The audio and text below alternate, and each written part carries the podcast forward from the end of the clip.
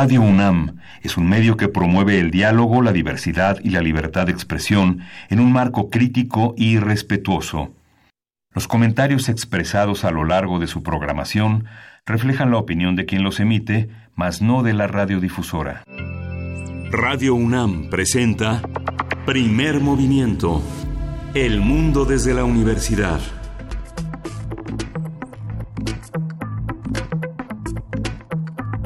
Buenos días, hoy es miércoles, hoy es martes 26 de marzo y son las 7.03 de la mañana en esta Ciudad de México. Buenos días, Luisa Iglesias. Qué bonito sería, querido Miguel Ángel Quemain, que fuera miércoles. Y que hubiera quedado atrás todo, todo el martes, ¿no? Pero no, estamos a martes 26. Berenice Camacho, muy buenos días, ¿cómo estás? Muy bien, Luisa, Miguel Ángel, bienvenidos, gracias por sintonizarnos. Aquellos que nos escuchan desde las distintas frecuencias a través del 96.1 de FM o también de manera digital pueden acercarse a la aplicación de Radio UNAM pues con mucho gusto de iniciar este martes contigo, contigo también Miguel Ángel. Eh, qué bueno, te extrañamos ayer, Luis. Ay, los extrañé mucho, pero a ver, pasaron muchas cosas este, este inicio de semana, por supuesto, todas las primeras planas y distintos espacios han estado hablando de esta disculpa que pide el presidente Andrés Manuel López Obrador al gobierno. Bueno, es que ¿a quién se le está pidiendo?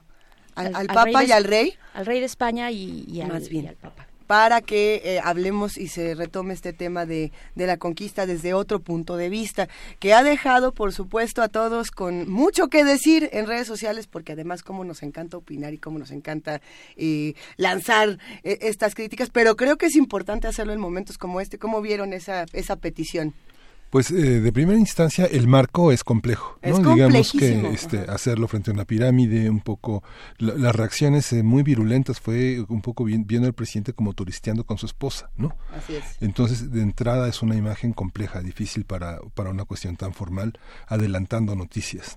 Las reacciones fueron muy muy muy viscerales pero las que eh, le importan a un mundo que piensa en lo académico y en el terreno del pensamiento bueno destacadas figuras respondieron en distintos medios no sé eh, eh, historiadores como Antonio García de León Mercedes de la Garza Angelina Muñiz Uberman sobre la eh, la visión contemporánea que oscurece la visión histórica. No se puede pedir eh, eh, algo que Alfredo Ávila ha insistido mucho en este programa, que no era México, que eran otras, que, eran otras constelaciones y que, las, que los gestos de perdón no tienen esa, no, pueden hacerse desde esa visión contemporánea. Entonces, es un poco fuera de lugar, digamos, fue muy visceral, pensando en que era una especie como de, de, un desliz intelectual muy importante que enfrenta una, una concepción de la historia pues totalmente retrógrada. Así es. Pero por otro lado, yo me quedé pensando, y creo que también sería algo que, que podríamos estudiar, y que además no se ha estudiado en, en todos los espacios donde se estuvo comentando, que creo que sería bueno hacerlo, es qué está pasando en España.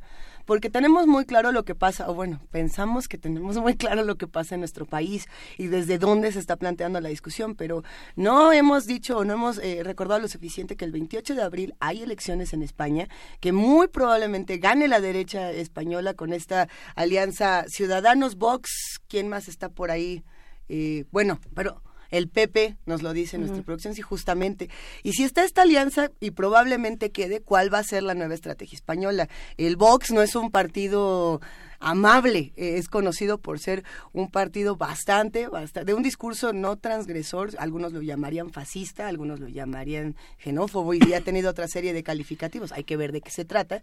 Y muchos dicen, bueno, esto está... Eh, llegando por el lado de las elecciones, a qué es lo que va a pasar y a qué nuevos terrenos nos vamos a enfrentar, no tanto a, o sea, sí tiene un contexto contemporáneo en el sentido de que los discursos retrógradas van a regresar una vez más a un espacio europeo, hay que ver, hay que ver. El diario El País se dio a la tarea de entrevistar a distintos historiadores, tanto españoles como mexicanos. Eh, creo que valdría la pena acercarnos a esos testimonios, bueno, a esas opiniones de expertos y de cómo se construye la identidad, eh, eh, pues en este caso la identidad mexicana y hacia dónde está dirigido el agravio en caso de haberlo. Y también, también en este marco de los perdones, de los tiempos del perdón, resalta que el primer ministro de Canadá, Justin Trudeau, pues pidió también perdón por parte parte del Estado canadiense por los agravios a la comunidad de la diversidad y a las mujeres también. Eh, y a su vez, a su vez, también se acercó al Papa y pues le pidió que se disculpara por también agravios históricos cometidos contra los pueblos nativos de Norteamérica. Entonces, bueno, no estamos eh, tan lejos de esa sintonía tampoco, ¿no? Vamos a ver qué pasa con esto, porque hay muchas noticias. Por supuesto, arrancamos este programa dándole seguimiento, ya lo decíamos en, nuestras juntas previas a, esta transmisión, dándole seguimiento a lo que ha pasado con el Me mexicano, en, el caso de los escritores, periodistas, académicos, eh, tuiteros. Es que hay una serie de, de, hashtags y de, y de cuentas nuevas de Twitter que se han abierto para estas denuncias, algunas anónimas, algunas no. Y, y lo que decíamos fuera de, del aire y lo que estábamos comentando es que, por supuesto que Radio UNAM es empático a eh, estas manifestaciones y hay que esperar antes de soltar nombres o de soltar más información a ver cómo se sistematiza lo que está ocurriendo en estas en estas cuentas no eh, más allá de decir eh, esta persona esta otra que es lo que se está haciendo precisamente en estas cuentas hay que esperar a ver por ejemplo qué se saca de ahí el modus operandi ¿no? El, eh, ¿qué, tienen en común los distintos casos? ¿Qué se puede hacer? ¿Qué, ¿Qué sale de ahí? ¿Qué métodos de prevención? Etcétera. Creo que es importante. Sí, es un momento de reflexión, un momento de reflexión que también habría que pensar en los comités editoriales, en los espacios, digamos, colegiados donde se toman las decisiones de todos estos gremios, ¿no? Desde los distintos espacios que eh, pues se mencionan en estas denuncias, pues a, ver, hacer una reflexión también hacia atrás y pensar cuántas veces no han llegado denuncias de este tipo. ¿No? ¿Y qué se ha hecho con estas denuncias? ¿Qué se hizo? ¿Qué se hizo? ¿Dónde pararon? Eh, si fueron solamente medidas paliativas las que se realizaron o si, o si finalmente se atendió el problema como eso, como un problema estructural y profundo de fondo. Y, pues bueno, las, las protestas de, de, los distintos grupos y, y, colectivos de mujeres pues han estado ahí ya desde hace bastantes eh, años en México, particularmente y en América Latina. Vaya los gritos, las, las peticiones, ya los gritos de ayuda y de apoyo han estado en distintos espacios, en distintos momentos, lo sabemos, y se han organizado también las colectivas de mujeres para pues darse protección, para protegerse a sí mismas. Entonces esto pues pues sí, por supuesto que, que, viene a levantar muchos sentimientos, pero pues no es algo nuevo, es algo que ha estado ahí y que bueno, ahora se voltea a ver de esta manera porque pues en muchos casos tiene nombre y apellido, eh, pues bueno, seguiremos eh, también recomendándoles y pues eh, anotando que existe este protocolo dentro de la UNAM que brinda orientación y que también sirve, se, se pretende que sirva como un espacio de conciliación eh, cuando se tienen estos pues eh, pues estas situaciones complejas y, que dañan también a la comunidad. ¿no? En el caso que, nos toca desde esta universidad, ¿qué, ¿qué, protocolos se tienen, qué estrategias se han llevado a cabo para proteger a las mujeres y a los distintos grupos de la, de la población que la UNAM tiene, que son muchísimos? Eh, hay un protocolo, por supuesto, como bien saben, hemos hablado en distintas ocasiones con la abogada de la universidad sobre cómo funciona este protocolo. En, una, en un ejercicio autocrítico hay que decir que bien se sabe que en muchos casos no ha funcionado, pero en otros sí. Hay que también estudiar cuáles sí funcionaron, cuáles no, por qué, y quizás sería prudente volver a hablar con las instancias correspondientes de nuestra universidad para que nos digan qué se ha hecho desde que apareció el protocolo hasta ahora, en dónde sí y en dónde no. ¿No? Porque en nuestra misma universidad, en nuestra misma estación, nosotros no hemos sido ajenos a esos casos. Es más, Radio UNAM no ha sido nada ajeno a esos casos, lo recordamos bien. Y en ese sentido, ¿qué estrategias se han tomado? Muchas han sido buenas, otras no. Damos, demos seguimiento. Se actualizó el protocolo para la atención de casos de violencia de género en la UNAM, que es un documento que surge de la Oficina de la Abogacía General de la UNAM y la actualización a marzo, esta, esta segunda revisión eh, importante, es el resultado de la participación de la comunidad universitaria con la atención de todos estos casos, con todo el proyecto de orientadores, que son las personas dedicadas a recibir, a protocolizar y dar seguimiento a las quejas y a las dudas y observaciones que la comunidad universitaria hace. Es un documento muy importante de 32 páginas, eh, totalmente vanguardista en el conjunto de las universidades. Ha habido eh, seguimiento por parte de algunos medios de cuántas universidades. Se hizo una encuesta de 65 universidades, apenas siete tienen un protocolo de atención y muchas... Eh, de, estos siete no hay seguimientos en, en, la mayoría de los casos. ¿no? La semana pasada hablábamos con nuestros amigos de la UACM que justamente recordaron esto, ¿no? Como sí, justamente. Las nuevas estrategias que tenían. Había una que tenía un protocolo, por así decirlo, y había otros que decían, bueno, desde la cultura, ¿qué se puede hacer? Desde las manifestaciones artísticas, ¿qué se puede hacer? Eh, desde este caso particular de las denuncias, ¿qué se puede hacer? Vamos a ver todo esto, ¿qué opinan los que hacen comunidad con nosotros? Tenemos un programa lleno de información. ¿Con qué arrancaremos? Mitos, ya lo dice Pablo Extinto, ya dijo, hoy es martes de mitos. Sí, Pablo, sí, tienes razón, un abrazo. Hoy es, hoy es, martes de mitos y vamos a hablar eh, con el maestro Daniel Flores, él es astrónomo académico del Instituto de Astronomía, especialista en meteoritos, y los mitos son todos, todos estos... Eh, eh, piezas en el espacio que gravitan y que llegan hasta nosotros en algunas ocasiones, este, asteroides, meteoritos y cometas. Así es, y después en nuestra nota nacional, y pues como eh, cada 15 días el doctor Lorenzo Meyer, profesor investigador universitario, eh, pues que tiene este interés centrado en la historia de la política mexicana del siglo XX hasta hoy, hasta la actualidad, pues nos pone en la mesa el tema de el fiscal especial y Trump. Venga, va a estar bueno. Va a estar bueno. ¿Qué pasa con la 3 de 3? ¿En qué vamos con esta ley? Eh, vamos a estar platicando con Eduardo Bor, que es director ejecutivo de Transparencia Internacional de México, quien diseñó precisamente esta iniciativa 3 de 3. Sí, y en la poesía necesaria tendremos la voz de Luisa Iglesias. Ande, ayer me tocaba, pero ayer no vine. No. Entonces, hoy viene el reintegro. Ande, Así es. Y después, en nuestra mesa del día, hacia la última hora de nuestro programa, las redes sociales y la política. Vamos a ver eh, cómo se combinan, cuáles son las modificaciones que se dan desde el entorno digital y cómo afecta a nuestras acciones políticas. Conversaremos con el maestro Rubén Darío Vázquez, profesor de la Universidad Nacional Autónoma de México y columnista en Forbes México. También con Jacqueline Fox. Ella es periodista colaboradora en Perú del diario El País, autora del libro Mecanismos de la posverdad. Va a estar buenísima esta transmisión. Quédese con nosotros de 7 a 10 de la mañana. Saludamos a nuestros queridos amigos de las frecuencias universitarias de Chihuahua. Escríbanos, llámenos. Si llaman por teléfono al 55 36 43 39, saluden a Uriel Gámez, que está solo, solo, solo, solo. Venga, Uriel, equipo guerrero. Bueno, no está solo, porque Arturo González también está de este lado. Sí, como que no, ingeniero en cabina y producción. Los dos son eh, los guerreros de Radio Nam. Están solitos, hacen cara de... Sí. Les dedicamos a usted la música. Solos con sus galletas. Denos una caja de galletas. Alice Coltrane, eh, Azul Nilo.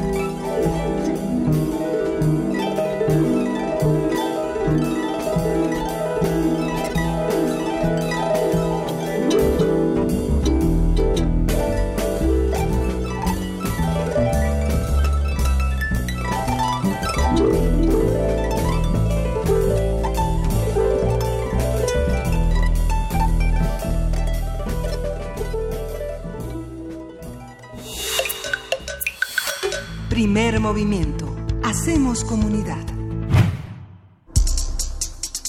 Martes de mitos. De acuerdo con la Administración Nacional de la Aeronáutica y del Espacio, la NASA por sus siglas en inglés, los asteroides son objetos rocosos que se orbitan al Sol. La mayoría de ellos se encuentran en el cinturón de asteroides, una región entre las órbitas de Marte y Júpiter, pero existen otros asteroides que se encuentran en la trayectoria orbital de los planetas. No son redondos, tienen formas dentadas e irregulares. Algunos tienen cientos de kilómetros de diámetro, pero la gran mayoría son pequeños. Por su parte, un meteorito es una roca espacial que ingresa a la atmósfera de la Tierra y a medida que cae hacia nuestro planeta, el rozamiento y la resistencia del aire provoca su calentamiento y en muchos casos su desintegración acompañada por alguna explosión. Otros cuerpos que son un espectáculo en los cielos nocturnos son los cometas que de acuerdo con los científicos son restos de los comienzos del sistema solar. Tienen un núcleo formado por agua congelada y una mezcla de gases con polvo y material rocoso. Desde la antigüedad, el avistamiento de asteroides, meteoritos o cometas ha generado diversas interpretaciones, muchas de ellas ligadas a temas religiosos, leyendas y mitos. Hoy en día, gracias a los avances de la ciencia, conocemos más de estos fenómenos y también sabemos que la amenaza de un cuerpo proveniente del espacio choque contra la Tierra es real. Así que si uno pensaba que no va a pasar y que Armagedón era fake, no es cierto. No, bueno, vamos a ver, vamos a ver. Hace algunos días se dio a conocer que el 18 de diciembre del año pasado, un asteroide impactó contra la atmósfera sobre el mar de, Bering a 32 kilómetros por segundo, liberando una energía de 173 kilotones, equivalente a 10 bombas atómicas como la lanzada sobre la ciudad japonesa de Hiroshima. Y bueno, vamos a platicar sobre la diferencia entre todos estos cuerpos celestes, qué se dice, qué es real y cómo ha evolucionado de mito a verdad toda esta información. Para ello nos acompaña y nos da muchísimo gusto que esté aquí en la cabina el maestro Daniel Flores, astrónomo, académico del Instituto de Astronomía, especialista en meteoritos. Daniel, muchas gracias. Hola, ¿qué tal? Es un placer estar aquí con ustedes y conversar sobre esto que es, es esencial y que está relacionado precisamente con el origen del sistema solar. Qué emocionante. Es un tema que siempre en esta cabina nos pone de muy buen humor el tema de la astronomía. A ver, ¿cómo vamos a distinguir eh, meteoritos, eh, asteroides, cometas y demás cuerpos?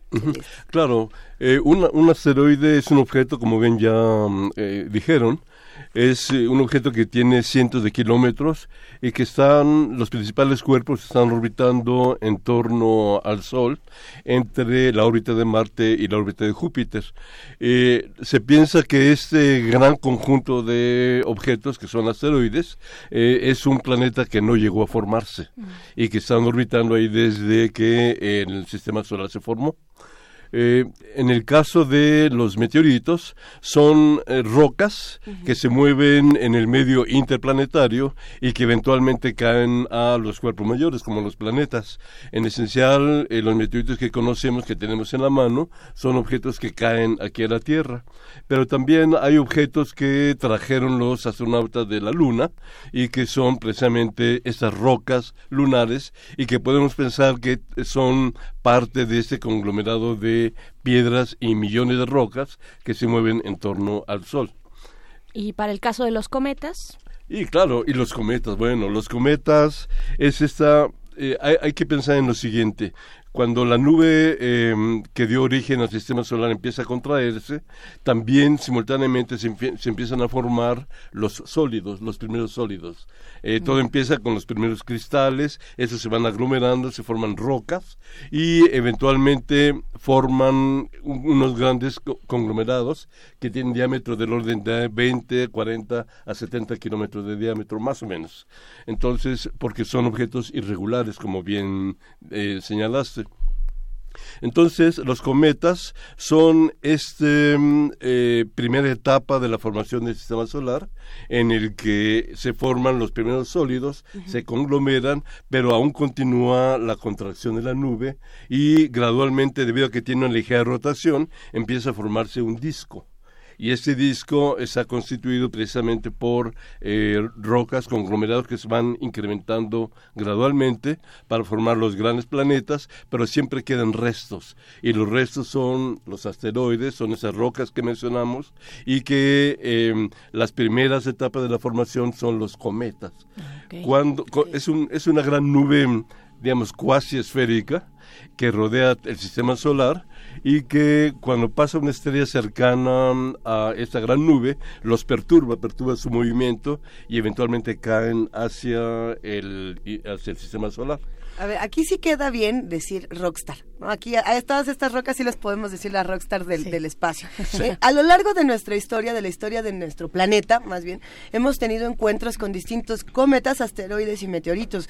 Eh, sabemos de algunos, ¿no? Que bueno, son como los principales que podríamos poner en nuestra historia.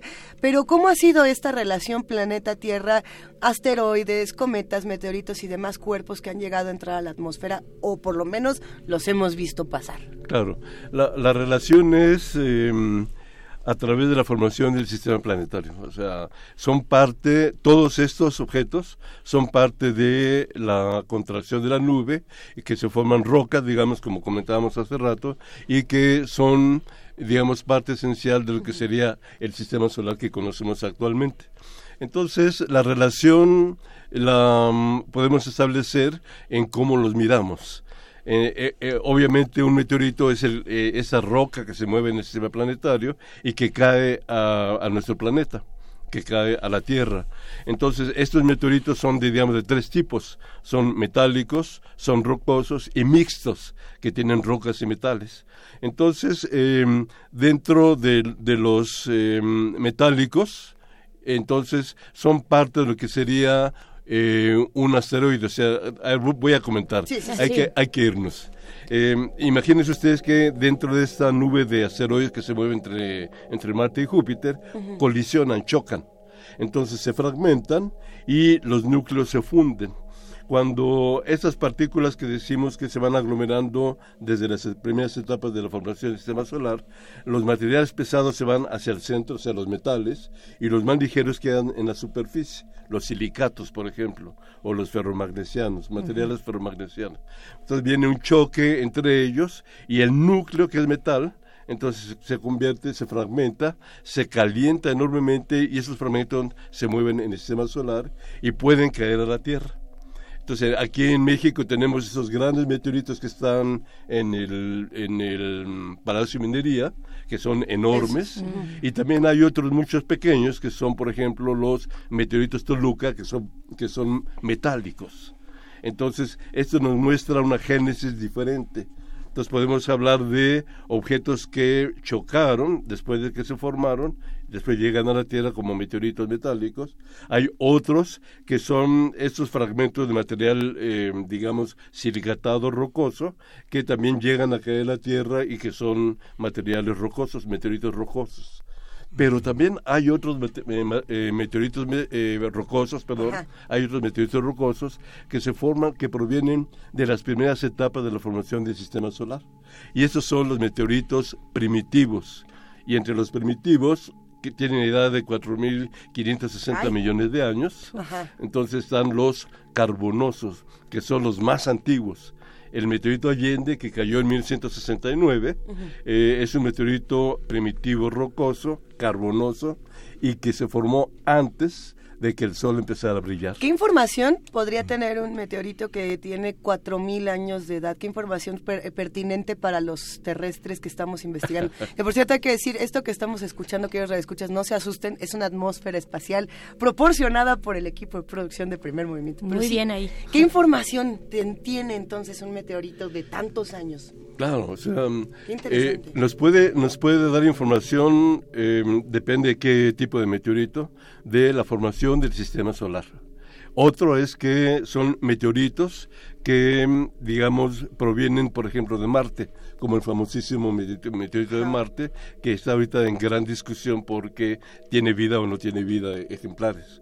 Y también están los meteoritos eh, que mm, provienen de la Luna. Entonces, esa es la información que nos da. O sea, la comparación de los materiales que se estudian en los meteoritos, comparados, por ejemplo, con Marte o con la Luna, podemos establecer que provienen de allá. pero los meteoritos primitivos sí no tienen un cuerpo primigenio, originario, no. Vienen de las primeras etapas de formación del sistema solar. Uh Mayra Elizondo pregunta en Twitter, en alguna ocasión me enteré de un proyecto para descender en un asteroide para explorarlo y algún día poder explotar sus componentes materiales. ¿En verdad esto, esto sucede? ¿Cómo va ese proyecto? ¿Es permitido algo así? Claro, eh, eh, ya comenzamos a tener los primeros resultados por las naves que descienden en los asteroides. Ah. Ajá. O sea, es algo que ya ha pasado, maestro. Eh, en cuanto al estudio en situ, ya. Ajá. O sea, ya, ya, ya ha comenzado.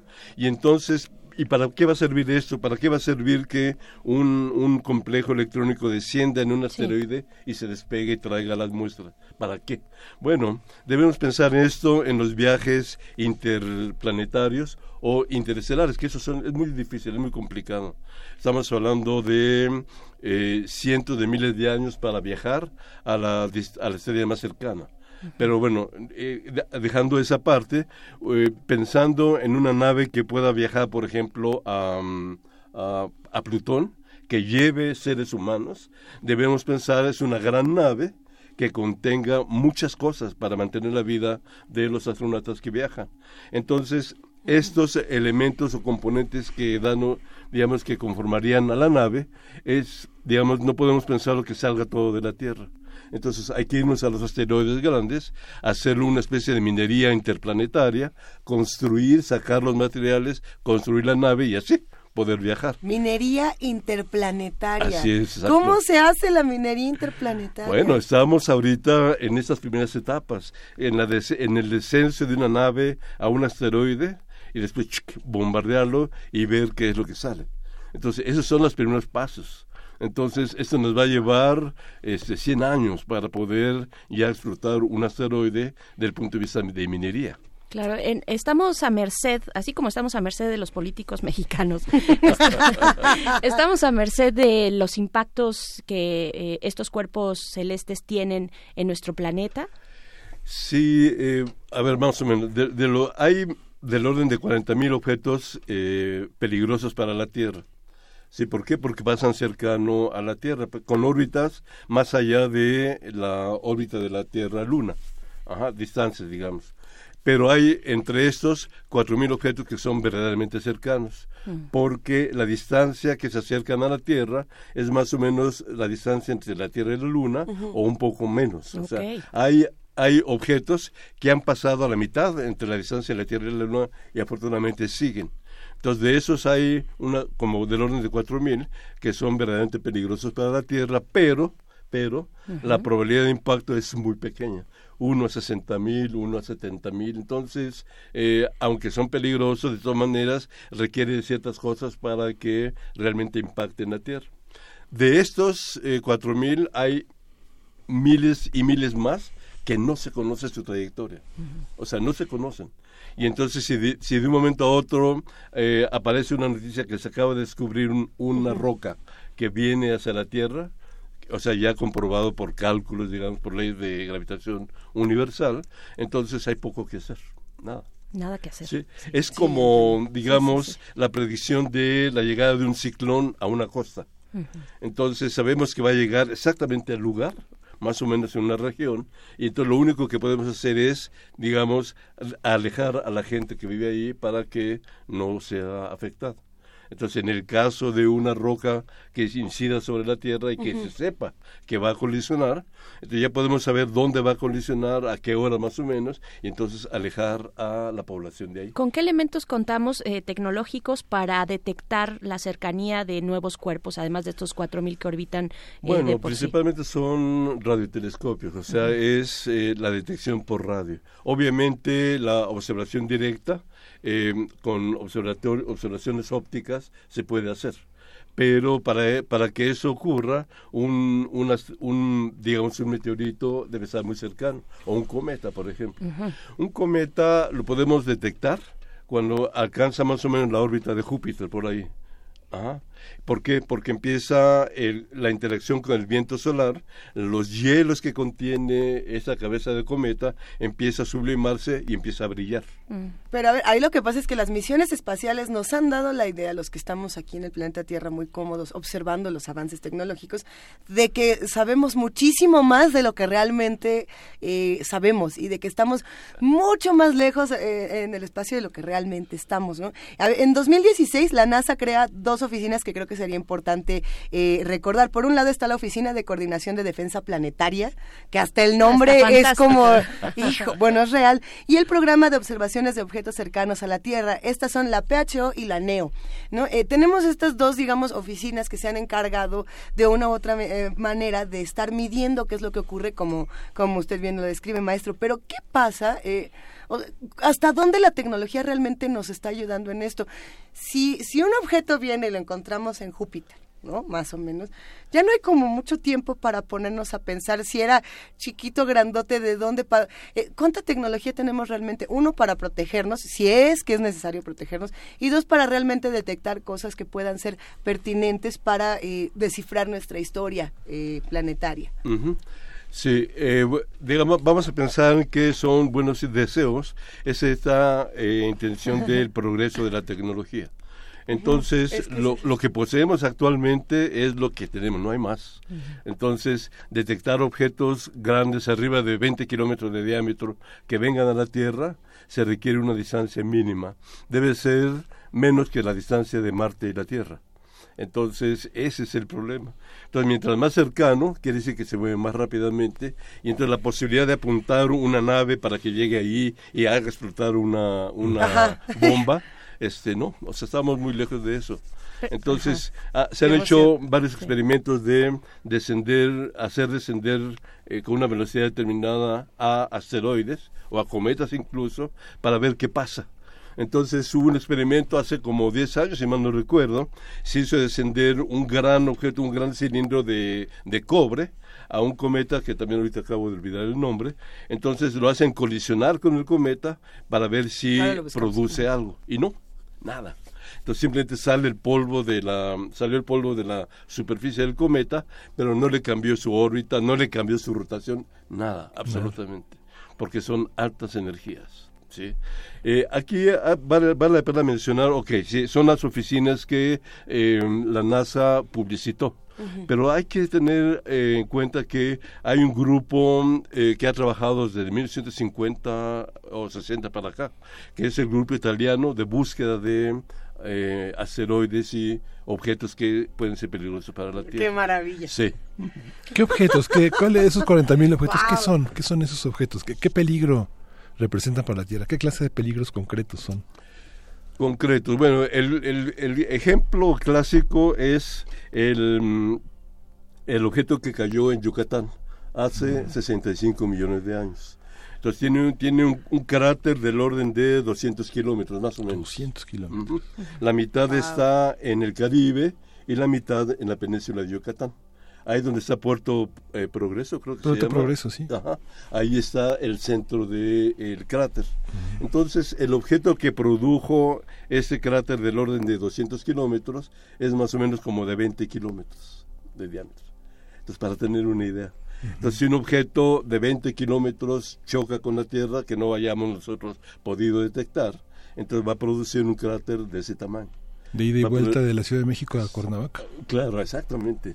Entonces desaparecería toda esta zona y entonces gran cantidad de polvo, obscurecería la atmósfera terrestre, tsunamis por todos lados. ¿No? Entonces, y grandes movimientos terrestres en la Tierra. ¿Cuál es el comportamiento cuando llegan a la atmósfera? ¿Se aceleran? ¿Cuál es el, el comportamiento de estos cuerpos? ¿Se pueden desintegrar? Bueno, hablaba eh, maestro de este cuerpo, de este cuerpo histórico de, eh, de 20 kilómetros, pero tal vez si las condiciones de velocidad son distintas, ¿podrían los resultados variar en cuanto a las implicaciones del impacto? Ajá. No, y una pregunta interesantísima. Hay que imaginar, el, digamos, la atmósfera de la Tierra, la que, es, eh, que sustenta la vida, tiene más o menos como 10 o 15 kilómetros de altura. Nada, eso es una telita. Sí, exactamente. Entonces, un objeto de 20 kilómetros, cuando ya tocó la Tierra, ni lo siente la atmósfera, ni siente el calor, nada solamente un objeto más pequeño, como de, orden de un metro o centímetros, entonces sí, va eh, penetrando la atmósfera, se calienta. Eh, eh, en, en, la mayoría de los, de los meteoritos aparece lo que llamamos una capa de fusión, que es el material fundido por el rozamiento con la atmósfera terrestre.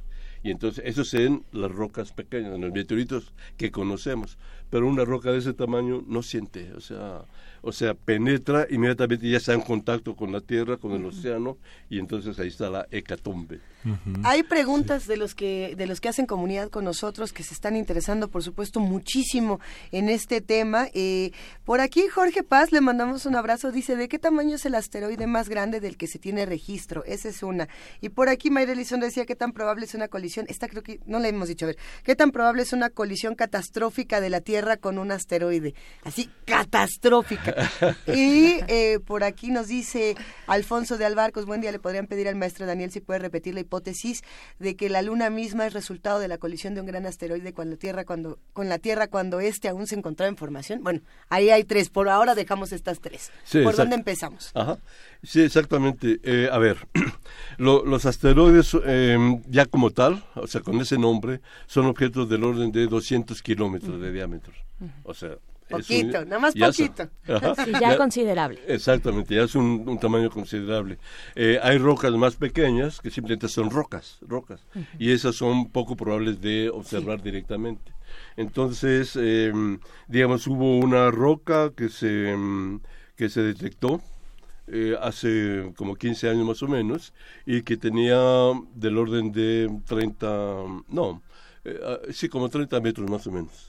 Entonces se detectó su caída, se predijo su caída, y entonces su caída fue en el norte de África, eh, y entonces eh, más o menos se falló por unos, unas decenas de kilómetros. Pero, digamos, eso fue algo excepcional. Se observó la roca, se calculó su órbita y su caída. Los demás, hasta ahorita no hemos tenido otro, otro ejemplo de ello. en el caso de la Luna, en efecto, o sea, una de las teorías para explicar el origen de la Luna es que cuando estaba la Tierra formándose, otro cuerpo del tamaño de, la, de, Marte chocó con la Tierra y entonces la Luna es el resto de esa colisión. Entonces hubo ahí una gran, una gran catástrofe, se fragmentó y entonces ese objeto secundario orbita ahora a la, a la Tierra pero es una hipótesis todavía. Claro, y en cuanto a lo que también nos comenta Mayra, ¿no? La colisión catastrófica. Es que también, ¿qué entendemos por catastrófico? ¿Así ya apocalipsis ahora o qué? Bueno, a ver, una de ese tamaño, así se acaba la vida sobre el planeta Tierra. Por ejemplo, el catastrófico sería el meteorito de hace 65 millones de años. Ok. Entonces, y tiene 20 kilómetros de diámetro, más o menos. Entonces, eso ya produce catástrofe. Entonces, digamos, se han medido, por ejemplo, tsunamis que penetran a la parte de Tamaulipas como 200 kilómetros, o sea, agua en ola y que destruye todo. Después sabemos muy bien que hubo una capa de, de polvo que rodeó toda la Tierra y que, vamos, acabó con, con la vida, con los dinosaurios. Ahí, aunque los paleontólogos dicen, no, ya los, los dinosaurios estaban acabando y la caída de ese objeto fue la puntilla. Sí, está bien. Entonces, pero en el pasado de la Tierra ha habido varias extensiones de vida. Entonces, y extensiones. sí, extensiones. Entonces, no se sabe realmente si fue por impacto, porque no se ha encontrado el cráter ni nada, o bien por ciertos sucesos interesantes, por cierto, en que el Sol, en su movimiento en torno a la Vía Láctea o la galaxia a donde vivimos, entonces penetra el disco de nuestra galaxia, sale, y estos periodos ah, parece que están en una correlación con las desapariciones de vida. Entonces también es una hipótesis muy interesante, pero habrá alguien del público que lo estudie después. Claro, estamos platicando con el maestro Daniel Flores, astrónomo académico del Instituto de Astronomía, especialista en meteoritos. Eh, maestro Daniel, a ver, ¿cómo eh, hace un momento mencionaba la posibilidad de vida, o pensemos en agua, ¿no? Pensemos en moléculas, en... Eh, eh, ¿Cuáles son los descubrimientos más asombrosos que se han encontrado al analizar estos cuerpos? ¿Hay, hay posibilidad de agua, efectivamente, o, o, de algo? ¿De, qué? Estás poniéndote panspérmica, Berenice Camacho. bueno, ahorita platicamos de la panspermia, a ver. No, sensacional, o sea, a ver... Eh, más o menos en, 1990, a, mediados, unos colegas del Instituto de Astronomía, eh, con observaciones de radio, encontraron en torno a una estrella una, una nube de agua. Sí. Claro, podemos imaginar agua así como la que ven los, los astronautas en, en, órbita. no, o sea, es gas. O sea, son iones de agua que están moviéndose en torno a una región de estrella. Bueno, entonces, la región de formación de estrellas, es lo que llamamos nubes moleculares, nubes oscuras en, en, la galaxia, por ejemplo. En todas las galaxias podemos observar zonas oscuras que son nubes de material este, eh, oscuras, gas, carbón, etcétera, etcétera. Bueno, entonces en esas, en esas nubes oscuras hay moléculas complicadas, complejas. Hay alcohol, amoníaco, hay agua. O sea, cuando se está formando una estrella, tiene todo esto, tiene el agua, tiene alcohol, tiene una, una gran cantidad de materiales complejos. Entonces, nuestra estrella, como se forma en este tipo de procesos, también está constituida de estos materiales. Entonces, cuando se van formando los sólidos, entonces también está concentrando estos gases que se mueven y se quedan contenidos dentro de estos sólidos que se van aglomerando. Entonces, el agua es intrínseca mm. a la formación del sistema planetario. Entonces, ahí está. Entonces, por esa razón, e, esta idea que a veces se mueve en, en, en, conversaciones de que el agua es proveniente de los cometas que chocaron con la Tierra, yo creo que no. Mi visión personal es que es parte de los constituyentes del sistema solar del origen del sistema solar. Sí, si regresamos un poco a esta parte, no quiero decir religiosa, pero de los orígenes de la vida, donde de pronto salieron algunos, y lo digo porque la panspermia se parece mucho a la cientología en algunas cosas, ¿eh? no me vayan a, decir que me equivoco, no, no, estoy no estoy planteando yo nada, sino nada más algunas conexiones que hay por ahí, donde decían tanto cientólogos como los que defendían la panspermia que la vida venía del espacio de meteoritos que llegaron a nuestro planeta no digo que con seres verdes brillantes ni nada, pero con organismos que dieron paso a la vida. Eh, esta es la parte del mito, porque estamos en nuestro martes de mitos aquí en Primer Movimiento. Sí, no, para nada, más o menos, poquito. Maestro Daniel Flores, ¿qué, podemos decir de ello? Bueno, yo pienso que mm, la, vida es em, el resultado de todo un proceso de materia. Entonces, eh, hay muchas maneras de explicarlo. Em, digamos, cuando observamos diferentes regiones de nuestra galaxia o incluso en galaxias, se encuentra, por ejemplo, evidencias de lo que eh, contiene, por ejemplo, el los meteoritos carbonosos, primitivos carbonosos. O sea, eso se ve cuando se observan galaxias. Entonces, cuando se estudia la luz que proviene de galaxias, aparecen datos que solamente se explican a través de la presencia de materiales carbonosos como el de Meteorito Allende, por ejemplo. Entonces, eso nos hace pensar que, digamos, la química del carbón está presente en todos lados. Puede haber una química de silicio, química de magnesio, lo que quieran. Pero en ese caso, como nuestras moléculas están hechas de carbón, o sea, nuestros cuerpos son carbonosos, además de agua y todo lo demás. Entonces, esto quiere decir que es parte de una química que aparece en regiones del universo.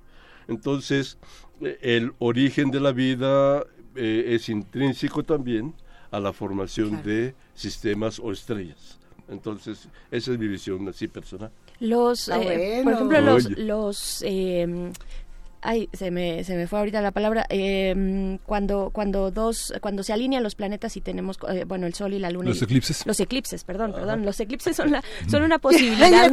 sí, sí, sí. Es que me quedé, me quedé con ese rollo, pero eh, eh, maestro, los eclipses son una posibilidad para poder observar lo que está ocurriendo a través de las sombras y de la luz que se está proyectando, eh, para poder detectar cuerpos distintos que tal vez no habíamos detectado, o cuáles son las posibilidades para, cuando cuando tenemos un fenómeno como ese. Claro, es una pregunta interesante, pero que, creería que es fácil de responder, creo.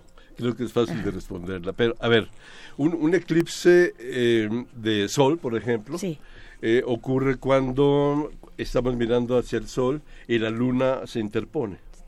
Y entonces es la proyección de la sombra de la luna sobre la Tierra.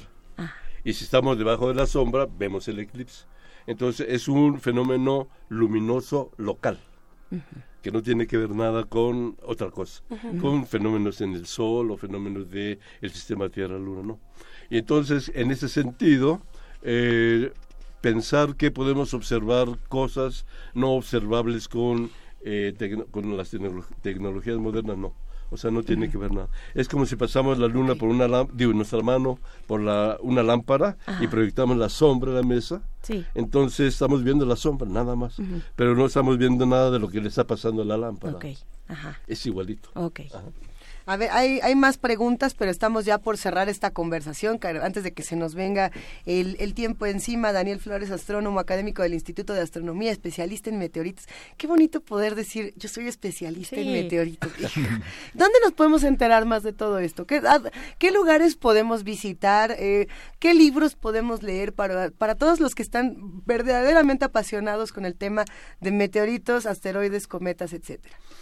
Sí, bueno, hay eh, catálogos de meteoritos, por ejemplo. Entonces yo creo que es una buena parte, una buena parte para entrar. Y están algunos en línea. Están páginas electrónicas eh, que son eh, esas páginas que informan sobre los objetos cercanos a la Tierra, los, los NER. Entonces, eh, yo creo que lo mejor es entrar a las páginas, por ejemplo, de la NASA, las páginas de Japón, la página de Francia, de Rusia, de las universidades en general, en el que están, digamos, en la práctica del estudio de meteoritos. Entonces, ese es el camino verdadero. Hay que entrar ahí. Desde luego, libros hay una gran cantidad y simplemente basta consultar meteoritos o meteorítica en la, en la red, entonces ahí tendremos una gran cantidad de información. Muy bien, pues ahí están, ahí están las recomendaciones. Gracias por sus eh, comentarios del otro lado en nuestras redes sociales, pues muy interesantes. Por supuesto que viene, eh, pues la parte de la imaginación y del y de lo que nos ha dejado Hollywood, ¿no? Eh, de esta paranoia de que en cualquier momento puede pasar algo catastrófico, pero pues ahí están las explicaciones científicas. Muchas gracias. Claro, o sea, en, en esa parte creo que es importante. Sí, ok. O sea, el cine provoca es un producto de la imaginación humana y entonces esto nos lleva precisamente a otros, escen otros escenarios imaginarios. Y entonces, pero hay que verlos así, tal cual, ¿no? Y entonces hay que seguir trabajando como género humano en conseguir esas metas y entender un poco más de nuestro sistema solar o de nuestro sol o de las estrellas cercanas. Pero es que eh, justamente esa, esa fantasía que hay alrededor de los asteroides y de los meteoritos pasa por, lo decían aquí en redes, por melancolía de Lars von Trier, como pasa por impacto profundo, por Armageddon, como puede pasar por el quinto elemento de Luc Besson y hasta los payasos asesinos del espacio exterior. Es decir, hay una gama impresionante de, de curiosidades alrededor de un tema como este y no nos queda más que agradecerle, maestro Daniel Flores, astrónomo académico del Instituto de Astronomía, como ya decíamos, especialista en meteoritos. Qué placer de conversación, muchas gracias. No, igual para mí. Y, tenemos música para despedirnos y además música meteorítica. Sí, vamos a escuchar de los meteoros maníaco.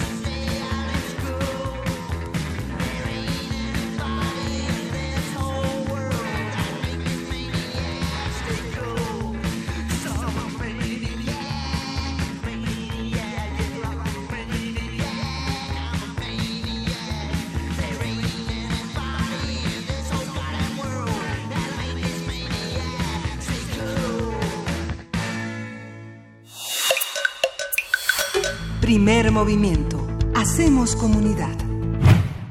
Y continuamos aquí hablando fuera del aire del tema interplanetario. Por aquí, eh, esto que nos dejó, esta reflexión que nos dejó el maestro Daniel Flores sobre la minería, ¿le llamó minería interplanetaria? Sí. Así, así, que nos deja pensando si nos acabamos los recursos del planeta Tierra, entonces se nos va a hacer muy fácil irnos a otros planetas a explotar los recursos de allá o cómo va a estar. Se nos va a hacer fácil, se le va a hacer fácil a quien ya tenga la propiedad de esos recursos. Sí, bueno, a mí no se me va. A nosotros no creo, querida. Pero sí a quien ya tiene esas, eh, eh, eh, a quienes está quienes están disputando las potencias mundiales que se disputan, pues sí, se disputan pues lo que queda después de pues que los hielos de los polos se desintegren, se descongelen.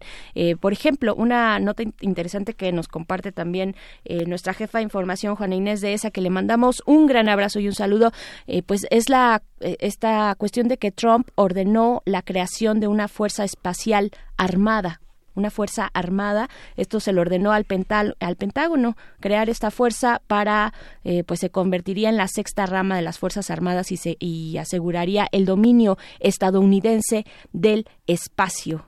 Y después de eso una risa macabra.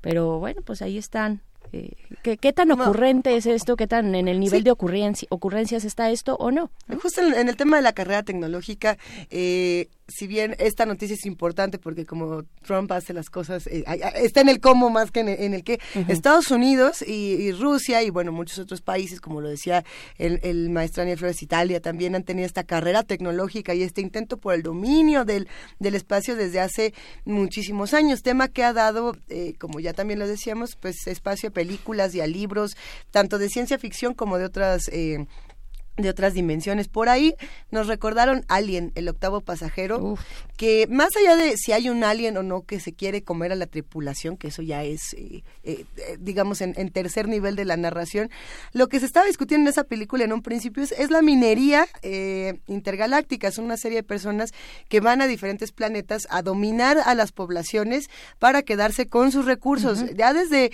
desde los tiempos del buen Ridley Scott, cuando, cuando a Ridley Scott todavía le iba bien con estas películas ya y a Dan O'Bannon, estaban esas discusiones y esto es en los años 80, ¿no?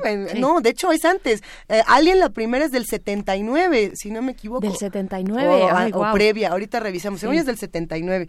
Eh, y así muchas otras publicaciones se han encargado de poner eh, estas dudas sobre la mesa. Invitamos a los que hacen comunidad con nosotros a que nos hablen de libros, de películas o de noticias que les vengan a, la mente a cuando tocamos estos temas. Ya, los, ya habíamos dicho varias, a ver, dijimos melancolía, bueno, yo pensaba en Star Trek también en las series, Star Trek, ay, y Star Wars. Star Wars, por, pero, pero creo que es más Star Trek en ese sentido. Sí, yo creo que sí. Ahora lo platico. Y sí, Alien eh, eh, es del, bueno, es un pasito antes de iniciar la década de los 80, el 21 de noviembre de 1979 fue que eh, pues sale al al público esta película icónica Alien, el octavo pasajero. Escalofriante porque en el guion de Alien lo que se planteaba es que al final a Ripley, a, la, a la Sigourney Weaver, bueno, a, la gente Ripley, el Alien, cuando se le encuentra en la nave, le tenía que enrollar eh, la cola en el cuello y arrancarle la cabeza. Ese era el final de, del guion. Lo bueno es que en la película no pasó porque así, bueno, ya tuvimos Alien 2, 3, 4, 10, clones, Winona Ryder, fracaso cinematográfico, etcétera. Pero eh, muchos decían, es que no pasó solamente para que James Cameron pudiera hacer esta segunda película donde se habla de la guerra espacial. Y entonces otra vez regresamos al tema político, ¿no? La guerra por el por el espacio. ¿Quién, quién, ¿A quién le toca qué? Hay, hay más películas, hay más recomendaciones. ¿Qué libros nos recomiendan? Más allá de, de, de, los androides y las ovejas eléctricas de CADIC, ¿qué otras publicaciones sobre el dominio espacial nos pueden recomendar? Nosotros seguimos aquí en primer movimiento y nos vamos a una pausa para llegar a la segunda hora. Síguenos en redes sociales. Encuéntranos en Facebook como Primer Movimiento y en Twitter como arroba PMovimiento. Hagamos comunidad.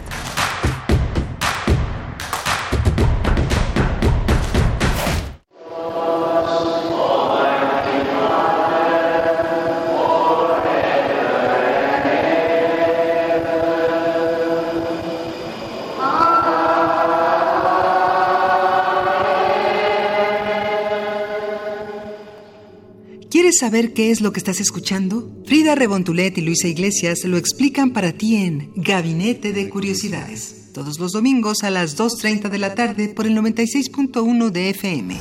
En su transmisión en línea radio.unam.mx y sigue esta colección sonora en Twitter. Gabinete C-Bajo. Radio UNAM. Experiencia sonora. 1997. La gente de la capital ha elegido al jefe de gobierno por primera vez. Se despenaliza el aborto en el DF. Este es el gran avance en materia de derechos humanos. La nueva reforma permite el matrimonio entre parejas del mismo sexo en el Distrito Federal. La ciudadanía frena el corredor Chapultepec gracias a la consulta organizada por el IEDF. Este primero de julio de 2018, en la Ciudad de México, se registró un nivel de participación histórico. Hace más de dos décadas decidimos transformar nuestra ciudad. Con participación todo funciona. 20 años construyendo democracia. Instituto Electoral Ciudad de México. Prevenir un incendio forestal es más fácil que combatirlo. Está en nuestras manos. En bosques y selvas, no arrojes colillas de cigarro ni basura. El fuego puede iniciarse con el efecto lupa que provocan los desechos en vidrio y el sol. Si detectas un incendio forestal, llama al 911 o al 01800 4623 6346. Sistema Nacional de Protección Civil. Gobierno de México. En 1972, Alaide Fopa, escritora, crítica de arte y catedrática guatemalteca, impartía la clase de Sociología de la Mujer en la Facultad de Ciencias Políticas de la UNAM. Compartía los aportes de la escuela feminista, pero hacía falta llevar el análisis extramuros. Fue así que surgió Foro de la Mujer, el primer programa radiofónico que abordó las aristas de este movimiento transformador. No sirve mucho decir mujeres de todo el mundo unidos, porque los conflictos que afligen a las mujeres varían mucho según la clase y según el país al que pertenecen. Pese a la polémica y el descontento, Alaide Fopa habló sobre la despenalización del aborto, la anticoncepción, la violencia de género y los derechos de las trabajadoras sexuales. Foro de la Mujer se detuvo en 1980 cuando ella nos fue arrebatada por el régimen de Fernando Lucas en Guatemala. Pero en 1982 y hasta 1986 renació bajo la conducción de la periodista Elena Urrutia. El 3 de marzo pasado, el programa Memoria del Mundo de la UNESCO reconoció los 258 programas de Foro de la Mujer como Patrimonio Documental y Memoria Cultural de México. Esto con la misión de proteger y lograr su accesibilidad de forma permanente. El legado de Alaide y Elena sigue vivo en este valioso testimonio. Radio UNAM recibe esta distinción rindiendo homenaje al trabajo de dos mujeres que sentaron bases en la lucha por la igualdad. Sea pues esta distinción un estímulo para seguir haciendo comunidad. Radio UNAM, Experiencia, sonora.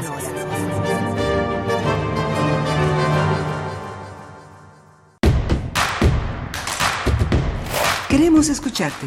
Llámanos al 55 36 43 39 y al 55 36 89 89. Primer movimiento. Hacemos comunidad.